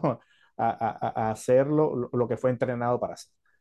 Eh, pero e, es, ese es uno de esos casos que, que, que, me, que, me, que me acuerdo de películas que fueron consideradas por, por, la izquierda como películas de derecha y que, y que pues, en mi opinión, simplemente está contando una historia, una historia que pasó así, o sea, eh, pues no hay, no, no hay, otra manera de contarla como, como en realidad pasó. Así que, pero bueno, es esta gente que lo ve, digamos, todo mal, que no concuerda con su narrativa, pues va a decir que, que, ¿no? que son propaganda o que son películas de derecho. Sí. Ok. Bueno, eh, pues para yo contestar las preguntas también, primero, para mí no es una película, digamos, de propaganda derechista, aunque entiendo, digamos, porque algunas personas lo podrían ver así. Claro especialmente pues no si son de extrema izquierda o muy liberales. Y es que, como lo, como lo dije hace un momento, pues, eh, de que, o sea, ¿cuál, ¿cuáles son, digamos, como las mentalidades progresistas, ¿cierto? La, la mentalidad de izquierda es el tema de la rehabilitación, ¿cierto? Obviamente, pues no, que si le das la segunda, tercera, cuarta, quinta, vigésima oportunidad a la persona que eventualmente sí que, que, que pon la otra mejilla, ¿cierto? Que, y que la culpa es de todo el mundo menos de ellos. Exactamente, siempre es culpa del entorno, nunca es culpa del individuo, ¿cierto? Entonces, o sea, los que, los que no estamos de acuerdo con eso somos de derecha, ¿cierto? Y que no sé qué. Entonces, esta película, obviamente, Harry, como yo mencioné, él dice, bueno, ¿sabes sabe una cosa? O sea, el tipo es una porquería y merece morir y punto, ¿sí? Entonces yo me lo echo y ya. Y entonces, mira, mira, mira que es gracioso yo porque eh, yo, es más, como te mencioné, y, son cosas pues no que, que pasan. Hace un momento te dije que vi el, el, el trailer, lo acabo de ver, el trailer, digamos, de The Equalizer, la, la de Denzel Washington, la, la tercera, ¿no? Que me lo mandó un amigo y me dice, mira, se ve cool, que no sé qué. Le digo, bueno, la primera la vi, no me gustó tanto, ¿cierto? Pero me gusta Denzel, obviamente. La segunda no me la vi porque no me gustó la primera. Entonces me mandó el trailer de la tercera y cuando vi el trailer, que, que está como en Italia, ¿cierto? Que, con la mafia y eso, se ve cool, de verdad. Entonces, o sea, ¿no? Me puse a ver como la sección de comentarios un poquito y entonces una persona escribió lo siguiente, dijo, dijo, este tipo de películas son como, digamos, o sea, como una catarsis para mí, o sea, me, me curan, me sanan. Y entonces alguien le, le preguntó, le escribió debajo, ¿por qué? Y él dice, porque yo, yo tuve, digamos, un miembro de mi familia que a quien que lo asesinaron, digamos, bajo circunstancias muy feas y nunca tuvimos justicia. Entonces, cada vez que veo este tipo de películas, me imagino, digamos, al miembro de mi familia, ¿cierto? Obviamente como que se defendió, ¿cierto? Y que peleó y que ganó. Y ver, digamos, al bien triunfar sobre el mal siempre me lo disfruto mucho, ¿sí? Porque sé que hay muchas injusticias que se van, digamos, sin ser penalizadas en este mundo. Entonces, mira esa manera de pensar. Entonces, o sea, es decir, eh, eh, son cosas, digamos, pues que algunas personas, digamos, que, que son de mentalidades liberales no consideran, pues sí, o sea, incluso digamos, hoy por hoy, pues no, hubo una, hace poco, precisamente en San Francisco, una mujer fanática de los forinales, de paso, eh, que tenía una cafetería, digamos, de esta muy, muy liberal, ¿cierto? Estas que no, y que decía que si, si la asaltan, que no sé qué, que pobre gente, que no, ¿sí?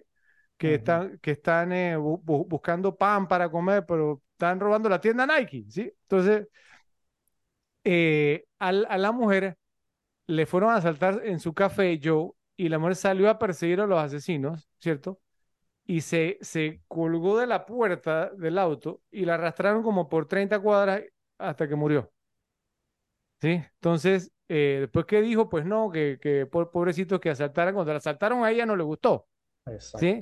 Y entonces, y murió tratando de, detenerlo en vez de dejar que, que se fueran si, si hubiera sido sus propias creencias, ¿no? Entonces, eso en cuanto a eso, en cuanto a la primera. La segunda, que si las personas pueden disfrutar una película, vamos, que sea contraria a, su, a sus, digamos, no sé, inclinaciones políticas, sabes que obviamente, si es posible, por lo, que le pasó a Roger Ebert y a, Pauline Kael, ¿cierto? Que son críticos de cine profesionales y acusaron la película de ser fascista, ¿cierto? Y le dieron, digamos, un mal review, una mala reseña una película que es una gran cinta y se dejaron llevar. Entonces, cuando empecé, digamos, a, ver, digamos, otras reseñas, yo, yo iba como mentalizado de que, ah, voy a a ver, digamos, estas sí, tonterías. Y mira que me sorprendí porque reseñadores, digamos, que uno sabe que son, digamos, de extrema izquierda, le dieron, digamos, cuatro o cinco estrellas a la película, ¿cierto? Eh, y dijeron, no estoy de acuerdo, digamos, con la, con la, con la, la política, o sea, o el actuar de, de, Harry, pero el carisma de Clint Eastwood, ¿cierto? Me hizo apoyar al personaje, ¿sí? O sea, disfruté mucho la película. O sea, no me gustó el mensaje, pero disfruté la película y me pareció una película muy buena y hasta entiendo por qué la gente la disfruta. Entonces, la película Monte se gana incluso lo de la izquierda, así, o sea, así de, tan bien hecha está. Y finalmente, pues yo, en cuanto vamos a la, a la última pregunta, o sea, podemos de qué otras películas vamos a así como, que sean consideradas como de derecha me gustan. Cuando empecé a ver, digamos, el listado, me sorprendió, digamos, ver algunas, bueno, aunque sí lo hablamos en ese episodio, digamos, como Forrest Gump, ¿cierto? Que también fue criticada. Una que me gusta a mí mucho, pues que es reciente, Top Gun Maverick, ¿cierto? Eh, también la criticaron mucho, como dijiste tú, de esa propaganda, digamos, militar. Black Hawk Down, la caída del halcón negro, también, digamos, ha sido muy criticada. Y una película, ah, ¿no? Donde los soldados, en su mayoría, digamos, de raza blanca, van contra, entonces los de los, de Mogadishu, ¿cierto? Que son, son todos de raza negra, te imaginarás un, sí, un liberal ahí viendo eso, se le da un ataque, ¿cierto? Y un par más que, que me sorprendieron un poco yo, que fueron eh, Once Upon a Time in Hollywood, es considerada de derecha, mira.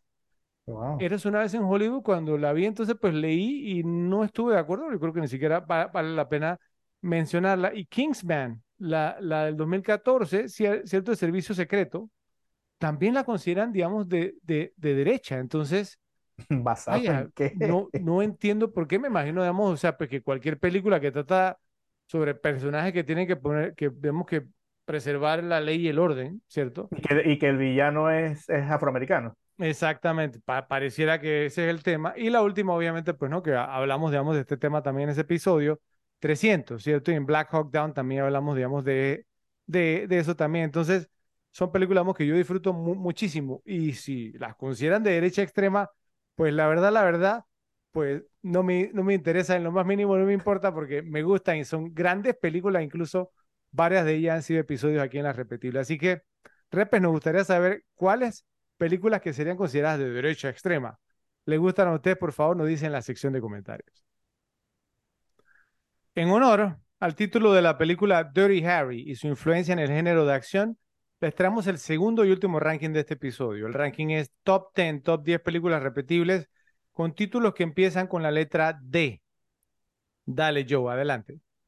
Uf, tengo otra, otro ranking de esos que están bastante nutridos. Sí. Entonces, bueno, Pero igual. no tanto como otras letras, ¿eh? ¿Cierto? No tanto como la C, por, por ejemplo. Ah, está Mu- nutrido, está nutrido. Much- muchos Aquí, títulos que empiezan con Dead y con Death, ¿cierto? eh, bueno, aquí tengo varias que igual, pues, que solamente las voy a mencionar así rápido y voy pasando para entonces después pasar a las menciones honoríficas, digamos que he visto más que, que estas que están aquí afuera. Pues la primera de estas es, y esta la mencioné en un ranking en algún momento, no me acuerdo en cuál, probablemente en el del 2000 cuando hicimos, hicimos el de Gladiador. Eh, esta película se llama Dancer in the Dark, Bailarina en la Oscuridad de 2000 de Lars von Trier La con que tiene Björk, York. ajá, con Björk, David Morse y Peter Stormer, una película muy muy interesante. Eh, otra mención, pues también así eh, rápida. Eh, pues esta película yo mencionado, ha estado en rankings y ahora mismo quedó in- incluso fuera de las menciones porque es que en verdad esta letra me he visto muchas películas, eh, pero igual es una película a mencionar. Yo sé que está segurito, segurito está en la lista de Fred en el top 3. Vamos a ver. Danza con Lobos de 1990 de Kevin Costner, con Kevin Costner, Mary McDonnell y Graham Greene. Pues yo he dicho, esta película me gusta mucho, pero digamos no llega por, digamos que las que están en las menciones honoríficas y en el top 10, pues me las he visto muchísimo más, pero no deja de ser una gran película que todo el mundo debería ver. Otra mención, pues así rápida por encimita, creo que también la he mencionado por ahí, Dark City, Ciudad en Tinieblas de 1998 de Alex Proyas, con Rufus Sewell, Kiefer Sutherland y Jennifer Connelly, una interesante película, Fred sé que no la ha visto porque es de ciencia ficción, No. pero Jennifer Connelly estaba en su punto, solo lo dejo ahí, ¿De, de qué año es? del 80 98. 98. O- ok. Sí. Eh, yo te voy a ser sincero, o sea, me has dejado boquiabierto con tus primeras, con tu- tus primeras menciones, porque no solamente no están en mi lista, sino que ni siquiera están en menciones, ni, ni siquiera en los reclamos que te iba a hacer. Nada. Wow, qué Wow. tristeza. Ok, otra mención así, eh, digamos, de las rápidas. Esta se llama Dark Passage, La Senda Tenebrosa de 1947 de Delmer Daves con Humphrey Bogart y Lauren Bacall. Pues uno de estos film noirs que, pues, que está por acá porque no me lo he visto tanto porque eh, fue, digamos, no- fue- es de los más recientes que he visto. Eh, otra película que también me gusta mucho, pero sacando cálculo, no la he visto tampoco tanto como las otras. Una gran, gran película que me gusta mucho y sé que a ti también te gusta, Fred. Dazed and Confused, Rebeldes y Confundidos de 1993, de Richard Linklater con Jason London y Matthew McConaughey. Al fin, algo que, que hoy, Sí, que- sí, sí, sí, pues la hemos mencionado, una muy, muy, muy buena película, ¿no? Digamos, bastante no- nostálgica, ¿no? Sobre todo con, con los tiempos de ahora y, ¿no? Y las diferencias de cómo era criarse en otras épocas, ¿no? Sí.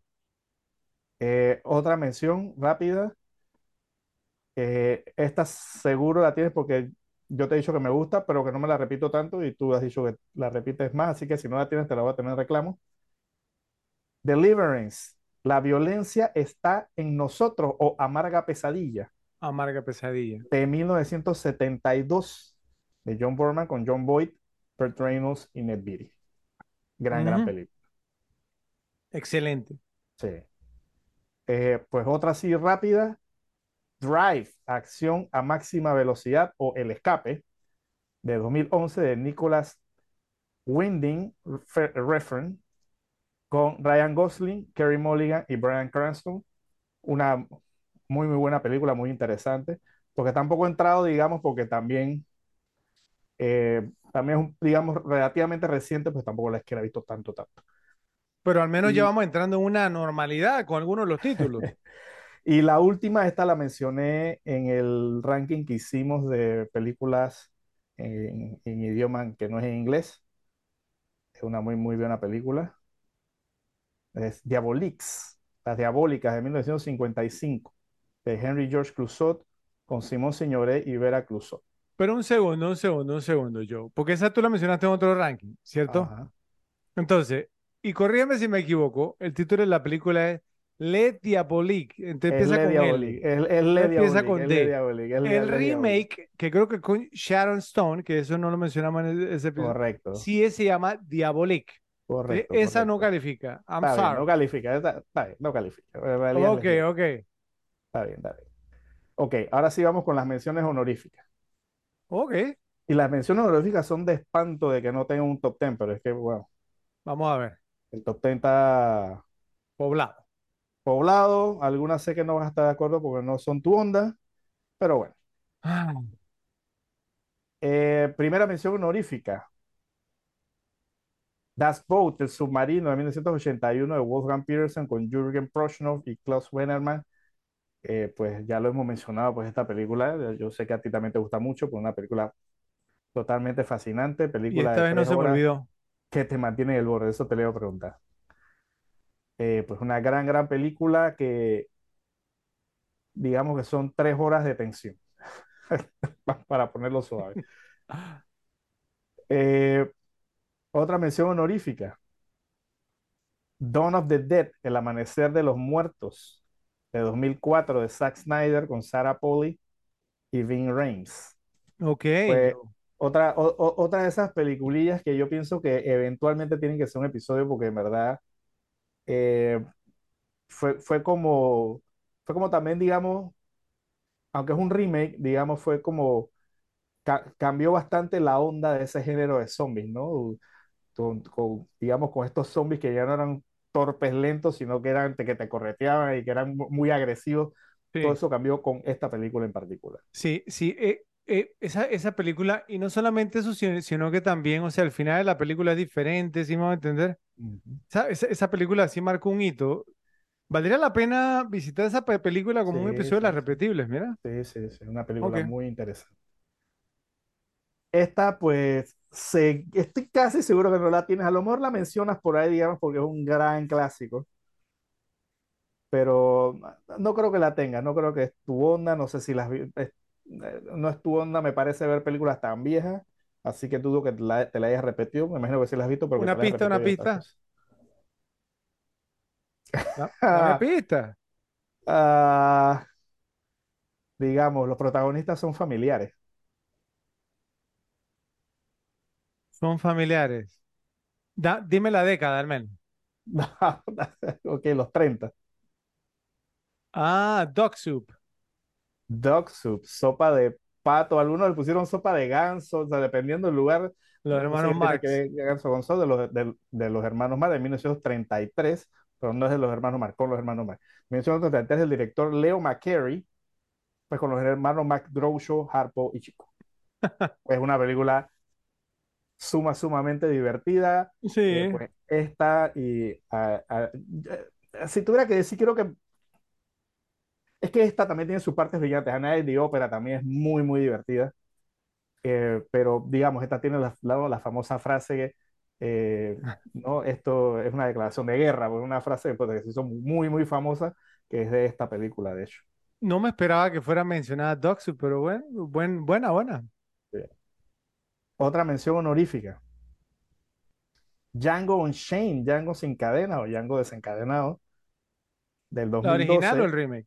No, 2012, de Quentin Tarantino con Jamie Foxx, Christoph Waltz y Leonardo DiCaprio, pues ya lo hemos dicho. Es una, es una gran, gran película que yo pienso que estaría muchísimo más alta si le hubieran sacado cinco minutos de película. Yo pienso que hubiera estado pff, brutal esta película, con un- cinco minutitos menos. Pero, pero en verdad, digamos, en general, en general es una gran, gran película, tiene grandes partes, grandes villanos, muchos personajes cool, muy buenos. Eh, es una película disfrutable. Pero ¿En yo, qué, en qué posición quedó esa en tu ranking de, Tarantino? No recuerdo, ¿fue, fue top 5? no, no, no. No, ¿verdad? Ok. Y la última mención honorífica, esta, la que estuvo ahí, ahí en el borde de entrar o no entrar, es una película porque me gusta muchísimo, me la he visto muchas veces. Eh, y es Donnie Brasco de 1997 de Mike Newell con Al Pacino, Johnny Depp y Michael Madsen Es una tremenda, tremenda película, un documento histórico también, digamos, de esa yo siempre hablo de otra, pues que va a estar también en el listado. Eh, eh, pues esta es una película que, pues que se comenta que digamos que de las películas de mafia es de las más acer- acerca- cercanas a, a la realidad y a lo que pasó históricamente. Eh, una, una muy, muy buena película, digamos, donde de las pocas veces que se puede decir que, que, que, que Johnny Depp hace papeles que en verdad me gustan, la, actuación de él muy, muy sólida en esta película, eh, y una película muy, muy buena. Sí, sí. Entonces, pues entramos ahora sí al top 10. Vamos a ver, por- por- porque las menciones ho- honoríficas estuvieron muy buenas, ¿eh? Ok, ¿no? Y las, y, la- y- y las, y, y las, yo- y de, de mis 10 salvo, pues esta, digamos que es ciencia ficción, esta también que es ciencia ficción, y esta que sé que no te gusta el director, Ok, ciencia ficción con The Dune, puede ser, I don't know. no, no. ¿no? Bueno, ya verás, ya verás. Vamos a comenzar con la 10. Vamos a ver. La número 10, pues esta película, yo me lo he mencionado desde el primer día que yo vi esta película, quedé absolutamente fascinado. El concepto de la... Es que películas como esta que son, o sea, no solo por el concepto, porque el concepto obviamente, la originalidad del concepto me hace que me guste, sino que salvo eso, entonces también la trama es muy, muy interesante y, el- ¿no? y el concepto diferente la hace incluso mejor. La número 10 es Dogville de 2003 de Lars von Trier, repite, con Nicole Kidman, Paul Bettany y Lauren Bacall, también repite.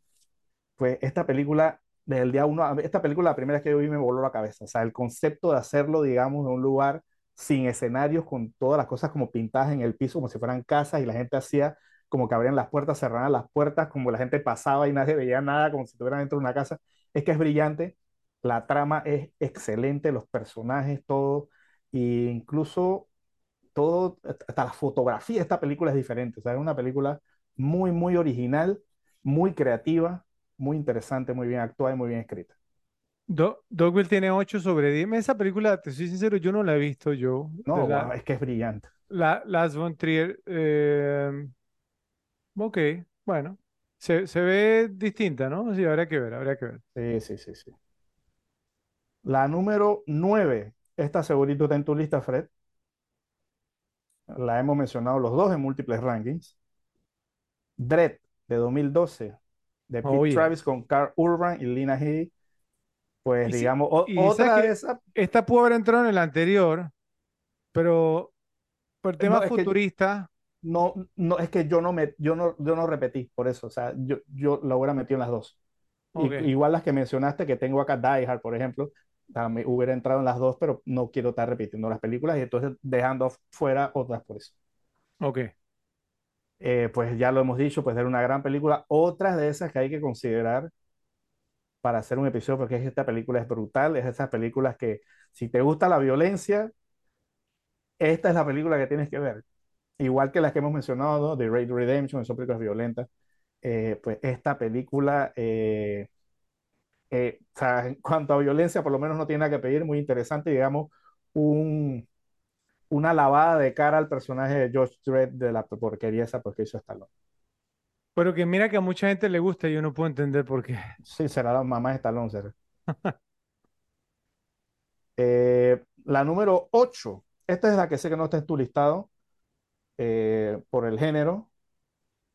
Eh, no te, no te agrada a mí esta película, ya yo la- también la he metido en varios rankings. He dicho que me gusta, he dicho que me gusta por muchísimos motivos. Eh, y es District 9, Distrito 9 de 2009 de Neil Blomkamp con Char- Charlotte Copley y David James, pues una película que Wow. yo la hallo brillante en todos los aspectos, no solamente en el aspecto del guion, sino no caer en, en- en los clichés. O sea, yo siempre he dicho, es una película que los extraterrestres llegan a Sudáfrica, ya eso rompe un cliché. O sea, y eso, pues, y, pues, y todo el tema de un lugar oprimido por el racismo, que la gente que son oprimidos por el racismo también se convierte en racista con los extraterrestres. O sea, es, es una película muy, muy interesante todo el concepto de la película. O sea, District 9 entra en tu top 10 por encima de algunas que las que Sí, por dijiste. Wow. supuesto, esta película me encanta toda la vida. No estoy aquí ahora mismo con mi colección de películas, pero yo la tengo en, pues, en Blu-ray. Esta película toda la vida me ha gustado. Muy, muy, muy, muy bien hecho. La número 7, obviamente, mencionada múltiples veces. He dicho, esta película me encanta. Obviamente, un film noir, tiene que estar, uno de mis favoritos. La número 7 es Double Indemnity, Perdición, de 1944, del gran Billy Wilder, con Fred McMurray, Barbara Stanwyck y Edward G. Robinson. Esta película, pues yo la menciono muchas veces, me gusta muchísimo, es muy interesante.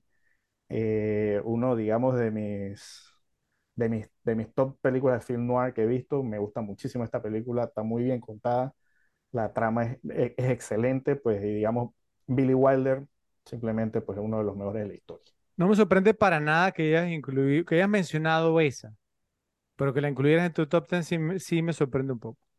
Sé que te gusta mucho, o sea, la, la hablamos, digamos, te, te acuerdas en el episodio, en el ranking de, de Film Noir, ¿cierto? Sí. Es más, me extraña que la haya tenido tan baja, pero es que en verdad otras me las he visto más. Ok, ok. La número 6, esta sé que no te gustó esta película, yo, te la, yo fui que te la recomendé, sé que no te gustó mucho, pero a mí sí me gusta mucho, me la he visto muchísimas, muchísimas veces. Y es Donnie Darko de 2001 de Richard Kelly con Jake Gyllenhaal, Maggie Gyllenhaal y Patrick Swayze. Eh, pues ciencia ficción, viaje en el tiempo, eh, pues todo ese tema, los 80, la película se tiene en los 80. Eh, es que es una combinación de cosas que me gustan, la película está muy buena, tiene muy, muy buenos diálogos. De hecho, este, en el capítulo de Ciudad de Dios hagamos, hablamos de eh, introducción y presentación de personajes. Esta para mí, la introducción de personajes de esta película es brillante con el tema de fondo que es Head Over Heels de, de, de ¿cómo es que se llama la banda? Tears or Fears. De Tears for Fears.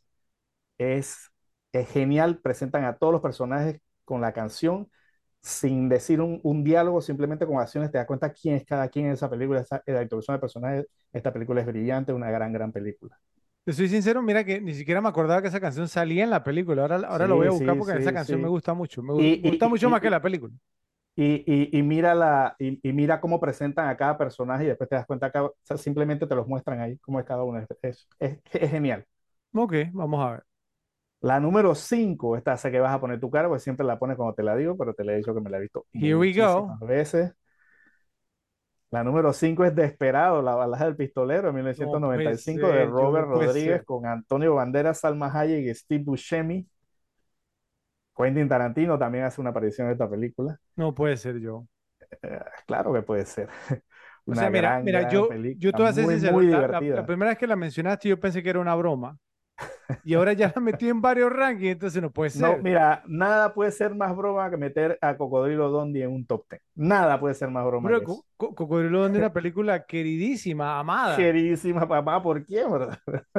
¿Por, ¿Cómo que por quién? Por, por favor. Ah. Con, con, con, esa película tú no puedes hacer reclamo, pero que aunque meta lo que sea. Es más, voy a buscar rapidito aquí Desperado de 1995, ¿cierto? Tiene un rating de 7.1 con 190 mil personas que han, han, votado. Mira que está un poco bajo. Yo pensé que iba a ser más porque sé que la película es popular. ¿Cierto? ¿Por, por, por qué tan poquita gente, digamos, ha votado por esta pe película yo? No tengo idea. Pero de, ¿Será por eso, vamos, que el, que el, el o sea, el, el, rating está como alto? Eh, no sé. Vaya, pero o sea, yo, yo pensé que iba a haber más gente porque sé que hay mucha gente que le gusta. A mí nunca me gustó esa película, la verdad. Ok, pero pensé Ajá. que ibas a continuar, pensé que ibas a buscarle Cocodrilo Dondi. Ah, Cocodrilo Don, Don, Dondi tiene 6.6, que para una comedia mochitera es, es buena. Y tiene, tiene 110 mil. ¿eh? 110 mil. Pero, hey, Cocodrilo Dondi para mí es mucho más disfrutable. Oh, I don't think so. Pero bueno. La número 4, esta debería estar en tu lista pues ya, lo hemos, ya la hemos metido en, en varias y en, en, varias están muy altas. Y la número cuatro es Der Untergang, Downfall o La Caída de 2004 de Oliver Hirschbiegel con Bruno Gans y Alexandra María Lara, pues hasta la saciedad hemos hablado de esta película, digamos una gran, gran película, bien hecha, actuaciones brutales y esta esta película, algo que nunca hemos mencionado, ¿no? El tema de que yo no sé si tú lo sabías, yo no lo sabía, pero en esta película muestran que, pues, que Hitler tenía Parkinson. Sí. Eso es algo que yo nunca había sabido y no sé si sea cierto, la verdad que no me he puesto como que a buscarlo No, para yo tampoco me, no me he puesto a buscarlo, la verdad, pero sí lo dice. pero creo que si lo ponen es por algo y más que nada que es basada pues, en el libro de la secretaria, yo pienso que eso lo ponen porque era cierto. Sí. Eh, pero pues ya vemos esta película, pues una gran, gran película. La número tres, esta, no me acuerdo, yo sé, yo sé que esta película te gusta, pero no sé si para meterla, porque tú, tú, no, tú tienes una preferencia media rara, y a lo mejor la tienes como en menciones o no Media sé qué, rara. ¿Según y, y quién? entonces esta no la hayas repetible. Vamos a ver, vamos a ver cuando te toque. No, mi número tres es Doctor Strangelove o Doctor Insólito o Cómo aprendí a dejar de preocuparme y llamar la bomba de 1964 de Stanley Kubrick con Peter Sellers, George C. Scott y Sterling Hayden. Pues esta película es, esta película es un trip, es una película súper graciosa. El los tres personajes que hace Peter Sellers son brutales. Sobre todo el Doctor Strangelove, el personaje principal de la película y sale como los últimos 15 minutos en tres apariciones y la bota. Eh, pues el de George C. Scott también es excelente.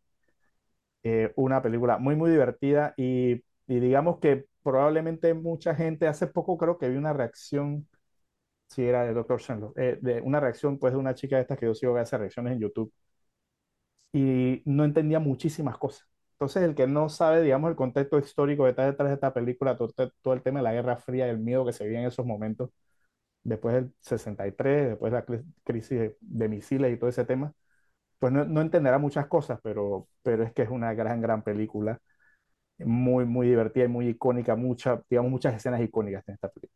O sea, es muy buena cinta, a mí me gusta, pero no es que me la he repetido tanto. Mira, o sea, Lo habíamos dicho. es Claro, por eso. Cocodrilo Dondi es más repetible, por supuesto. La número dos, reclamo en antes, te dije que estaba altísima aquí. Die Hard, Duro de Matar, de 1988, de John McTiernan, con Bruce Willis, Alan Rickman y Bonnie Bedelia. Pues episodio también de las repetibles, hablamos ahí, ¿no? Los invitamos a verlo. Una película que a todos nos gusta muchísimo, todos nos la hemos repetido muchísimo, digamos, de esas películas que, pues que en la televisión la pasaron de vicio y aparte de eso también eh, gustaba tanto cuando no, tenías, no la tenías en televisión y la podías alquilar alquilado. O sea, era Sí, de esas películas. sí. eh, Eh, fue un fenómeno cultural, ¿eh? sí, ¿Cierto? total, total. Total. Eh, fue una gran, gran película, por eso está en número dos, altamente repetible. La número uno, Fred, no debe ser sorpresa. Eh, pues he dicho mil veces que esta película, eh, pues me encanta. Vamos a ver si sabes cuál es sin decirte pista. Si no, te doy pista. Está fácil, con D. Eh, obviamente las tengo que haber men- mencionado algún otro ranking, ¿cierto? Por Previo. supuesto. Es más, Ah, dije que, una pista, dame una pista. dije que era la mejor actuación de este actor,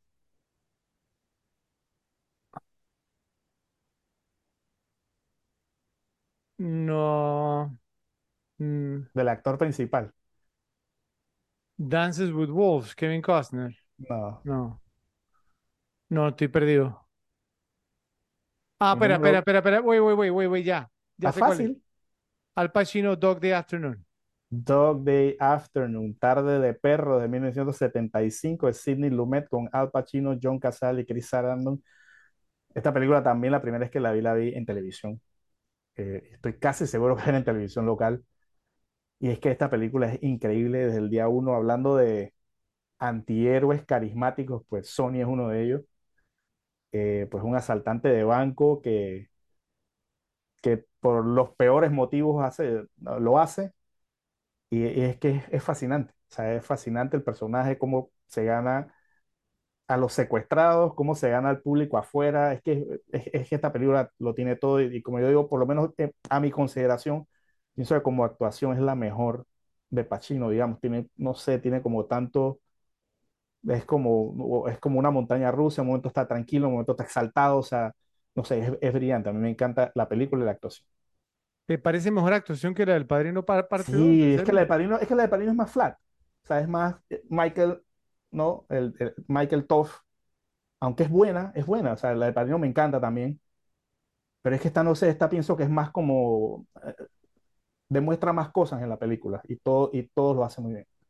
Ok, ok, yo. Bueno, eh, te tengo, digamos, algunas preguntas, ¿sí? Porque pues, obviamente em, yo tengo, digamos, algunas menciones antes de las menciones honoríficas, pero entonces para ir, ir evacuando te voy a preguntar aquí un par, ¿sí? Porque me, me parece que un par que no mencionaste que has mencionado anteriormente. Eh, obviamente, digamos, pues no, tú mencionaste Django Unchained, mencionaste, eh, pues, ¿cómo se llama? Eh, Doctor Strangelove, ¿cierto? Que, que yo no lo voy a incluir, digamos, en mi ranking, pero pues que me parece que vale la pena mencionar para que no me hagas el reclamo después. Pero, digamos, una película que tú has mencionado anteriormente, Dead Poet Society, la Sociedad de los Poetas Muertos, Entró en la categoría de tengo demasiadas películas en el ranking y no quiero meter más. ok. Otra, eh, bueno, que quizás está un poco reciente, ¿cierto? Dunkirk, me imagino que no, no la has visto tanto y parece que No no te gusta tanto, tanto, sí. no la he visto tanto. Ok. Otra, eh, que pues, no sé, pensé que a lo mejor, digamos, la ibas a mencionar siquiera, Dolores Claiborne, que también la has mencionado, digamos, en otros rankings. También lo mismo que Dead Poets Society. Ok, Es que este ranking tengo casi 30 películas. ok. Y una más, que esta también sé que te gusta mucho porque también la has mencionado en otros rankings, Do the Right Thing, haz lo correcto. Sí, lo mismo. Lo mismo. O sea, no, o sea, no fue omisión, sino que o sea, las viste y decidiste voluntariamente y conscientemente dejarlas fuera, ni siquiera Sí, mencionarlas. exacto. Aunque para ti no valía siquiera la pena decir el nombre de la película. Sí, pero bueno, si es así, todavía estaría diciendo, pasaríamos una hora más diciendo películas con la D. Ok, yo, está bien, está bien. Un listado, vamos a decir, responsable. Vamos a un listado responsable, vamos a ponerlo así, ¿ok? Nada, digamos, o sea, pues no como para estar escribiendo, digamos, entonces a la mamá de uno, ¿cierto? Mira, mamá, mira este, este ranking de Joe. Entonces, bueno, a ver qué dicen, digamos, entonces los repes sobre tu ranking. Como el tuyo de la C. Me toca a mí en este momento, yo, mi ranking, top 10, top 10 películas repetibles con títulos que empiezan con la letra D. Voy a mencionar, digamos, algunas, ¿cierto? Pues de, ya, ¿no? Eh, pues no son menciones honoríficas, pero son previas y a ver, digamos, pues si tú las pensaste también. De, dirigida por Quentin Tarantino, Death Proof, A- ¿no? A prueba de muerte, ¿te la consideraste? ¿Te gusta esa película? No, lo, lo que pasa es que yo tengo esa película como mm, Grindhouse, o sea, yo la tengo la original. Ok, Entonces en mi lista no me aparecen separadas, entonces no, no las metí. ok, No está la, bien. peli- no la metí como película separada. Buena excusa, vamos a ponerlo así. Pero tampoco me la he repetido tanto, vamos a honestos. Ok, esta que viene, no lo digo por mí, lo digo, digamos, más que nada por, por ti, por lo- algunos repes que... Porque yo sé que esta película, vamos, es muy popular, ¿cierto? A la gente le gusta repetírsela. Deep Blue Sea, ¿cierto? Esta película la, donde muere Samuel L. Jackson, ¿sí? Se ¿verdad? lo O sea, tragó un tiburón entero. exactamente. Pero por haber razón, a mucha gente le gusta esa, esa cinta, Uf, ¿cier- ¿cierto? Yo no sé por qué, pero a mí bueno. no. Eh, una pe- película de, de Barry Levinson que yo creo que tú no la has visto porque nunca la menciona, Diner. Vamos, que tiene un tremendo elenco con Mickey Rourke, Kevin Bacon, Paul Reiser, eh, Daniel Stern. Un tremendo elenco esta película. Tremendo elen- elenco. Eh, ¿qué tal está Joe? Days of Thunder, Días de Trueno de Tom Cruise. ¿Te gusta? Normal, normal. Donde hizo, creo que su, su debut en, en una película estadounidense, Nicole Kidman. Nicole Creo que Kidman. fue acá. ¿no? ¿Cierto? Bueno, otra. Eh, esta película, yo, tú la mencionaste, o sea, es gracioso porque no la mencionaste en el ranking, pero sí la mencionaste como parte de un tema que estábamos hablando que no se podía, vamos, entonces como enjuiciar o condenar a una persona dos veces por el mismo crimen. Double Double Jeopardy. Indent- Ah, Double Sí, Jeopardy. con Tom, Tom- Tommy Lee Jones y esta Ashley Judd, que Sí. yo sé que te gusta muy, mucho porque la, la mencionaste un par de veces. Ash- ¿Te refieres a la película o te refieres a Ashley Judd? Te- me refiero a la película porque la has mencionado en varias ocasiones. No, no, no. Ah, ¿No? normal. Ok. Bueno, esta yo, esta sí es una mención, digamos, mía, por- porque eh, esta película me gusta mucho. Eh, Don King Only in America. Esta fue de HBO, en la, en la que Vin Rames ganó Sí. el Globo de Oro. Esta fue la película por la que Vin Rames ganó el Globo de Oro, ¿cierto? Y luego llamó, digamos, entonces a Jack Lemmon para que subiera al, al escenario y, le, y compartió, digamos, como el Globo de Oro, de Oro con Jack Lemmon. Fue un momento, digamos, muy, muy bonito en la, en la historia del evento. ¿Tú has visto esta película, Joe? Don King Sí, in sí, sí, sí, es muy buena. Muy buena, ¿cierto? Sí, sí. Muy, muy buena. Es de HBO, a lo mejor yo siendo elitista, por eso no la menciono. Eh, un par más, Joe. Eh, Duo, Duelo de Steven Spielberg, creo que esta fue la primera peli- película de Spielberg, muy buena cinta, ¿cierto? Don- Donde está este, el tipo, digamos, que lo, que lo persigue un camión. ¿Sí la has visto? No, Creo que no, no, no la has visto, me, me lo imaginé, yo. Esta yo, pues digo, obviamente, eh, pues obligatorio, vamos, haberla visto más de un par de veces, no porque me gustara, pero bueno, por el tema de, de las novias, sí me va a entender. Dirty Dancing, ¿cierto? Baile caliente. Porque si uno, es como, es como, es como Titanic, si uno la mencionas, brother, entonces estás mintiendo, sí, estás mintiendo. Eh, eh, y esta que la ha mencionado, digamos, Ralphie también en otro ranking, Don John, pero creo que tú no la has visto. Esta es con Joseph No. Gordon-Levitt y Scarlett Johansson, que en esta pe- película se ve wow, ¿sí? Y cre- creo, creo que la hablamos del tipo digamos, que está obsesionado, digamos, con el porn, ¿cierto? Entonces que prefiere, digamos, ver el porn por internet que está con su novia, ¿sí? Esa película, vamos, es bastante buena. Y un par más, Joe, un par más. Doc Hollywood de Michael J. Fox, que yo creo que tú te la repetiste en varias ocasiones porque tú eres fanático de Michael J. Fox y tuviste que haberla visto. Y una que se llama eh, Drugstore Cowboy con Matt Dillon, ¿cierto? Que también es muy, muy buena cinta, ¿sí? Los, digamos, personas digamos, que son adictos que se meten, digamos, entonces a la farmacia, digamos, entonces a robar.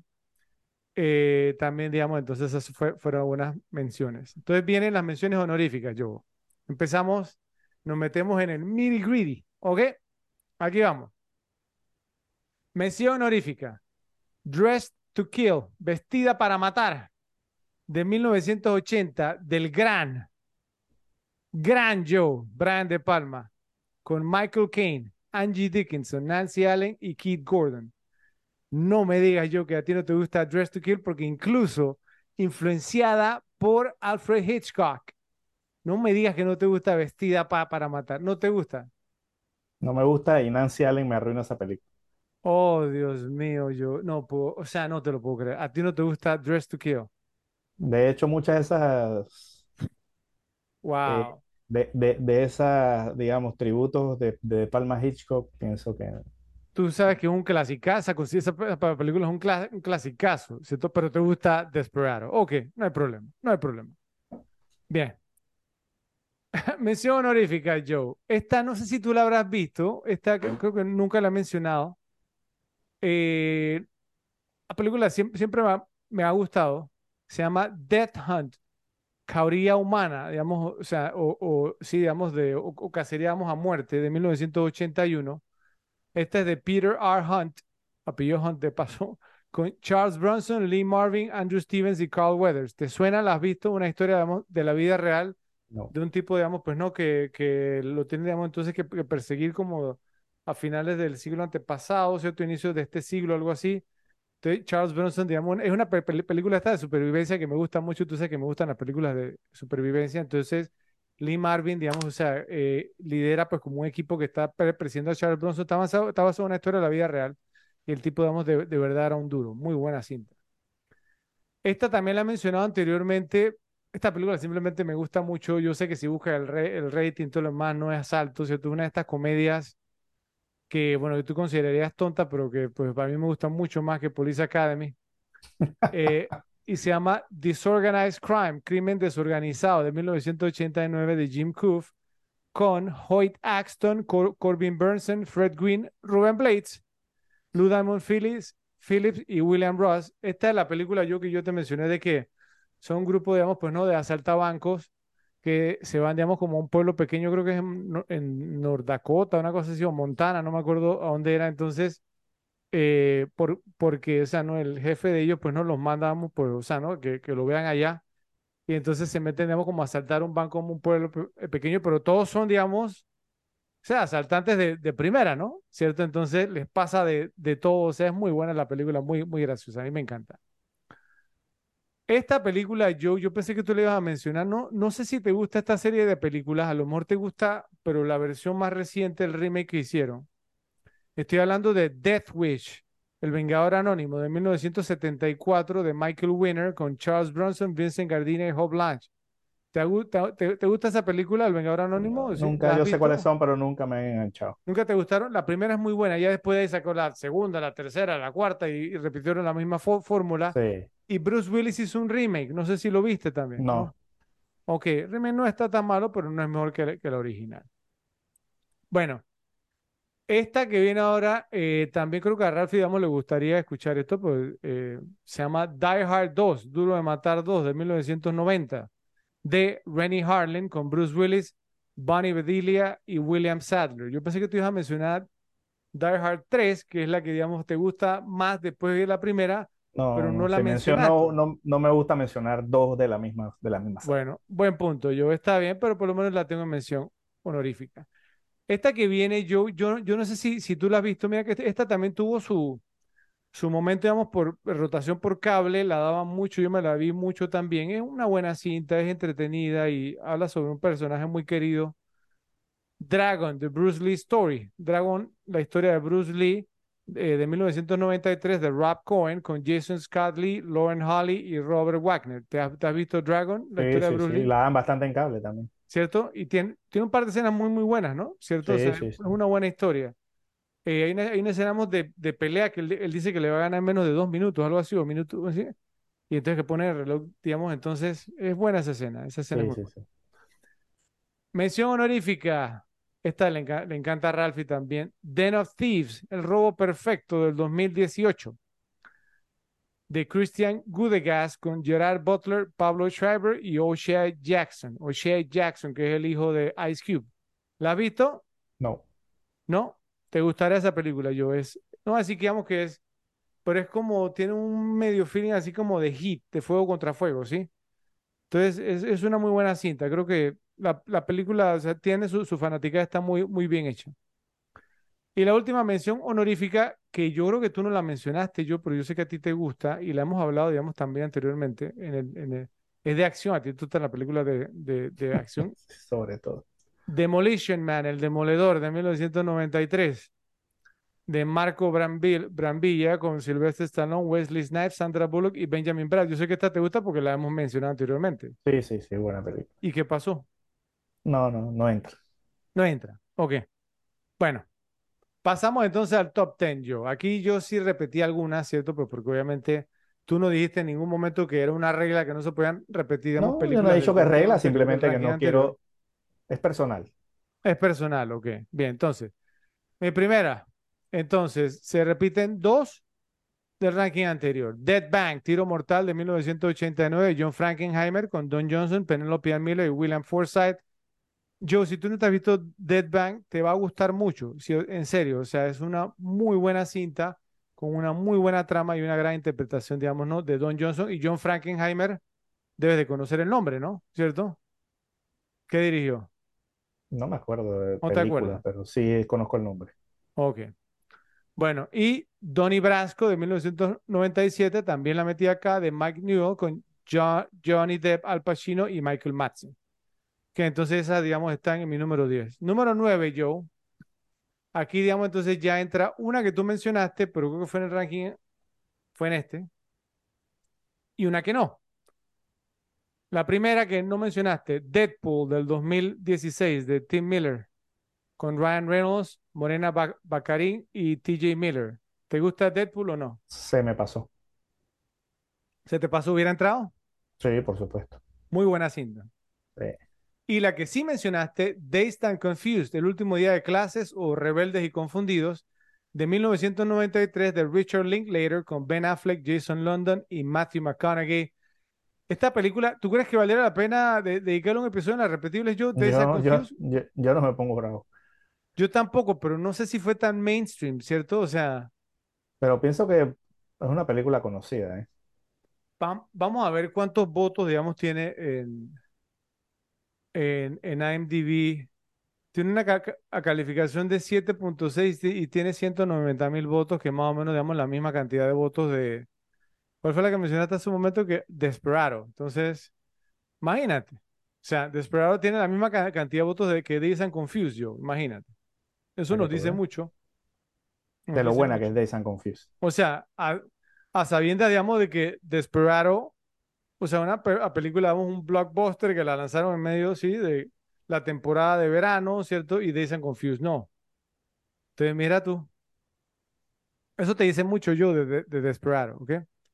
Bueno, la número 8, Joe. Aquí viene una, no sé si tú habrás visto esta película, si habrás escuchado siquiera esta película, creo que la mencioné en algún momento. No sé, siempre me ha gustado mucho esta comedia. Tiene un actor, digamos, que mencioné hace un momento que muy fanático de él. Down and Out in Beverly Hills, un loco suelto en Beverly Hills de 1986 de Paul Mazursky con Richard Dreyfuss, Nick Nolte y Bette Midler. ¿La has visto? No. Esa película a mí me encanta. Yo siempre me, me ha gustado este eh, Richard Dreyfuss y Bette Midler hacen papel, digamos, pues no, una pareja de millonarios que viven en Beverly Hills y Dreyfuss, digamos, tiene como una fábrica de, de gancho de ropa, ¿cierto?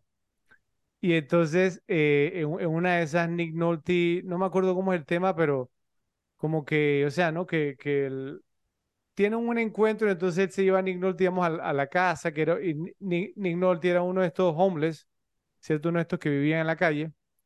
Y entonces Nick Nolte, entra a la casa y cuando entra a la, casa se apodera la casa, ¿sí? O sea, e, entonces eh, empieza a andar con la mujer de él, con la empleada, ¿cierto? Con la hija, y, y, o sea, ¿no? Y el tipo eh, resulta ser que, que tenía, ¿cómo se llama? Carisma. Eh, el perro, digamos, que, que, que, tenía un psicólogo y Nick Nolte lo, lo, lo, cura. El hijo era, era también un, digamos, entonces otro que necesitaba psicólogo y Nick Nolte también lo ayuda. La película, vamos, o sea, no es un trip esta película. ¿Qué pasó? No, digo, una película con Nick Nolte, Bette Midler, Richard Dreyfuss, hasta Little Richard sale aquí. Sí. Bueno, pues tiene 6.2 en IMDb, con 19 mil votos. Pero es una buena comedia, yo. Pero te, eh, te, estoy diciendo, obviamente, pues no, que, o sea, pues no, que me la he visto en varias ocasiones y me gusta mucho. También empate en la número 8. Esta, yo no sé si tú la has visto, yo creo que no, porque no es tu tipo de película, pero a mí siempre me, me gustó y creo que fue, no, creo que fue una de las últimas interpretaciones de este gran actor antes de fallecer. Creo que la última fue The Score con Edward Norton y, Robert De Niro, pero esta fue creo que fue la penúltima una de las últimas. Don Juan de Marco de 1995 de Jeremy Levin con Johnny Depp, obviamente Marlon Brando y Faye Dunaway. No sé, esa película es una de las películas que tiene muy, mucho, mucho carisma, mucho encanto, ¿cierto? La interpretación de Johnny Depp es buena, es muy graciosa, pero realmente yo la voy por Brando, ¿cierto? O sea, estaba sobrepeso, ¿cierto? Estaba ya mayor, pero Marlon Brando es Marlon Brando, ¿sí me voy a entender? Eh, no, eh, no, sé, eh, no sé, ver a Marlon Brando en pantalla en los noventas, no sé, simplemente yo sé que no era el Marlon Brando, ¿cierto? Que conocemos, pero siempre ha sido como un deleite. Es por eso que la isla del Doctor Moro, ¿cierto? También, y obviamente por Val Kilmer, yo sé, yo, yo sé, pero es Marlon Brando, ¿sí me voy a entender? No, no sé, es un tipo carismático. Número 7. Mira que concordamos aquí en una, yo. Der Untergang, Downfall, la caída del 2004, de Oliver Hirschbiegel con Bruno Gans y Alexandra María Lara. Lo que tú hablabas, yo esta película, o sea, el que no la ha visto tiene que verla, ¿cierto? O sea, hay gente que no le gusta, que dice que no, que te muestramos entonces pues como un lado humano de, ¿cierto? De Hitler y que eso no debería ser y que no sé qué, que no sé cuánto, pero y no era un ser humano, pues sí. Era un ser humano, o sea, que, era un ser humano atroz, atroz es una cosa, pero... Claro, exactamente. era, era, era, atroz con las personas que, digamos, que él sentía odio, pero con las que no sentía odio, era una persona común y corriente. Exactamente, sí, hablaba y conversaba, ¿cierto? Entonces, o sea, yo no sé, digamos, por, por qué a la gente le, le molesta tanto como que hay una... le molesta la verdad, le molesta eh, la verdad. Sí, exacto, que, que una película sobre un, personaje histórico que era malo, pero que nos muestren, digamos, cómo era su vida. Pues sí, obviamente en su... O sea, no es que... O sea, no es que el tipo, digamos, como nos estamos mostrando su vida, que, que, que se iba a la ducha, vamos, con navaja, así me voy a entender, para ver quién mataba en el camino a la ducha, ¿no? sí, o sea, era un tema, pues obviamente, pues hay que humanizar al personaje. Lo, lo, lo, lo ma- lo malo de él ya lo conocemos y es interesante ver eh, eh, ver el otro lado. otros, aspectos, ¿no? Exactamente. Y eso es lo que me gusta. Esta está empate con una que tú mencionaste también. Yo mira que vamos ahí ya sin- sincronizando, ¿no? Dawn of the Dead, El Amanecer de los Muertos del 2004 de Zack Snyder con Sarah Polley, Ving Rhames, Jake Weber, Mekai Pfeiffer y Ty Burrell. Una gran cinta, vamos de miedo, pero esa muy... Desde el inicio, ¿no? Cier- ¿Cierto? Empieza bien Sí. Y casi todo lo que empieza bien suele terminar bien y esta pe- pe- película es una película de horror perfecta, si me preguntas a mí, sí, la verdad. sí. En la número 6, Joe, no te equivocaste, Dread. Un, eh, digamos entonces, pues, o sea, ¿no? Del 2012 de Pete Travis con Carl Urban, Olivia, Olivia Thirlby, Wood Harris y Lina He- Headey. Esta película tiene muchísimo estilo. eh, o sea, desde que la vi la primera vez me encantó. Yo no puedo creer, digamos, que no fue más taquillera, ¿cierto? ¿Por qué no fue más taquillera, Joe? Y, y, y, y, de hecho, o sea, el, la vi a regañadientes por el mal sabor de boca de George Dredd. La vi altamente recomendada. A mí me pasó igual, Vela, vela que está violenta, es diferente, que no sé qué. La vi y es que en verdad. Es que es un peliculón, es un, un peliculón. Y en, en- me molesta yo, ¿por qué? Porque es de acción, ¿cierto? Entonces tú, tú dices que una película de acción será taquillera porque la gente está así. Entonces no van a ver Dread y sí van a ver Fast and the Furious en el espacio. Sí, que es ¿sí? una basofia. Yo, yo no entiendo, explícame eso, yo, o sea, explícame, o sea, sí, o sea, eh, eh, dime Bueno, es que, tú, digamos, que- que Carl Urban no es tampoco un tipo tan mainstream, ¿no? Ese es también. Está bien, pero, vende, pero, ¿no? pero el draw no, e- no era Ca- Carl Urban, el draw era el personaje, ¿cierto? Dread, Ah, ¿sí? Que es lo que hemos hablado, digamos, o sea, pues no, que, que, o sea, que la estrella, digamos, no es Chris Evans, la estrella es el Capitán América, ¿sí? O sea, claro. entonces, y, y Dredd, digamos, o sea, es un personaje, digamos, conocido, es popular. Entonces, bueno, pero me molesta eso, ¿sí? Bueno, y esta está empate, Joe, con otra que tú mencionaste también, Drive, del 2011, de Nicholas Winding Refn, con Ryan Gosling, Kerry Mulligan, Oscar Isaac y Albert Brooks. Drive, digamos, también fue una... de esas- Tú sabes que, bueno, que Ryan Gosling Sí. aunque yo he dicho, digamos, que su carrera, vamos, no ha ido en la dirección que a mí me, gu- me gustaría que él la lleve, todavía está a tiempo, ¿cierto? Yo Pero pienso que tiene muy pocos pasos en falso. sí, pero, pero yo creo, digamos, pues que él deberíamos como aprovechar, digamos, o sea, pues, ¿no? Y hacer cosas que Que- yo sé que- que después se va a arrepentir de no haber hecho, ¿sabes? No, Y- no, y, y pienso que se va a arrepentir de haber hecho Barbie. Ay, Dios mío. Eh, eh, por, por ejemplo, ¿sí? ¿Qué diablo hace ser- Ryan Gosling eso- haciendo Barbie? ¿Sí? Eso puede ser un, un- no, y Ryan Gosling y, y- y Margot Robbie. O sea, eso Bueno, puede ser un, un- un crimen de carrera para los dos. Bueno, ¿qué vamos a hacer yo? Bueno, y aquí terminan mis empates. Ahora las, las que vienen son todas una sola, ¿vale? La número 5, Joe. Tú dijiste y la pediste, I deliver, sí, yo entrego. Y la había, y, la y hiciste una predicción correcta. Deliverance, Amarga Pesadilla de 1972 de John Borman con Burt Reynolds, John Voight, Ned Beatty y Ronnie Cox. Cuando vamos al episodio, Joe, en la intro yo te voy a pedir Squeal like a pig. Ah, pensé que, pensé que ibas, a- pensé, pensé que ibas a, a- a tocar el banjo. Pero, oye, esta película, esa, no, e- esta es una de esas películas, o sea, porque, sea, tú nunca olvidas, ¿cierto? Esta película nunca se olvida. Y no sé, sé que tiene, digamos, su par de escenas fuertes y demás, pero es un Sí. peliculón, es un peliculón total. Y mira el elenco que tiene yo, Ronnie Cox. Sí. Ronnie Cox, que a ti te encanta, vamos por Robocop. Siempre de villano, por lo general. En esta no me acuerdo tanto el La personaje número que hace. 4, Joe. Tu número 1, Dog Day Afternoon, Tarde de Perros de 1975. ¿Fue tu número 1? Yes. De Sidney Lumet con Al Pacino, John Casal, Chris Sarandon y Charles Durning.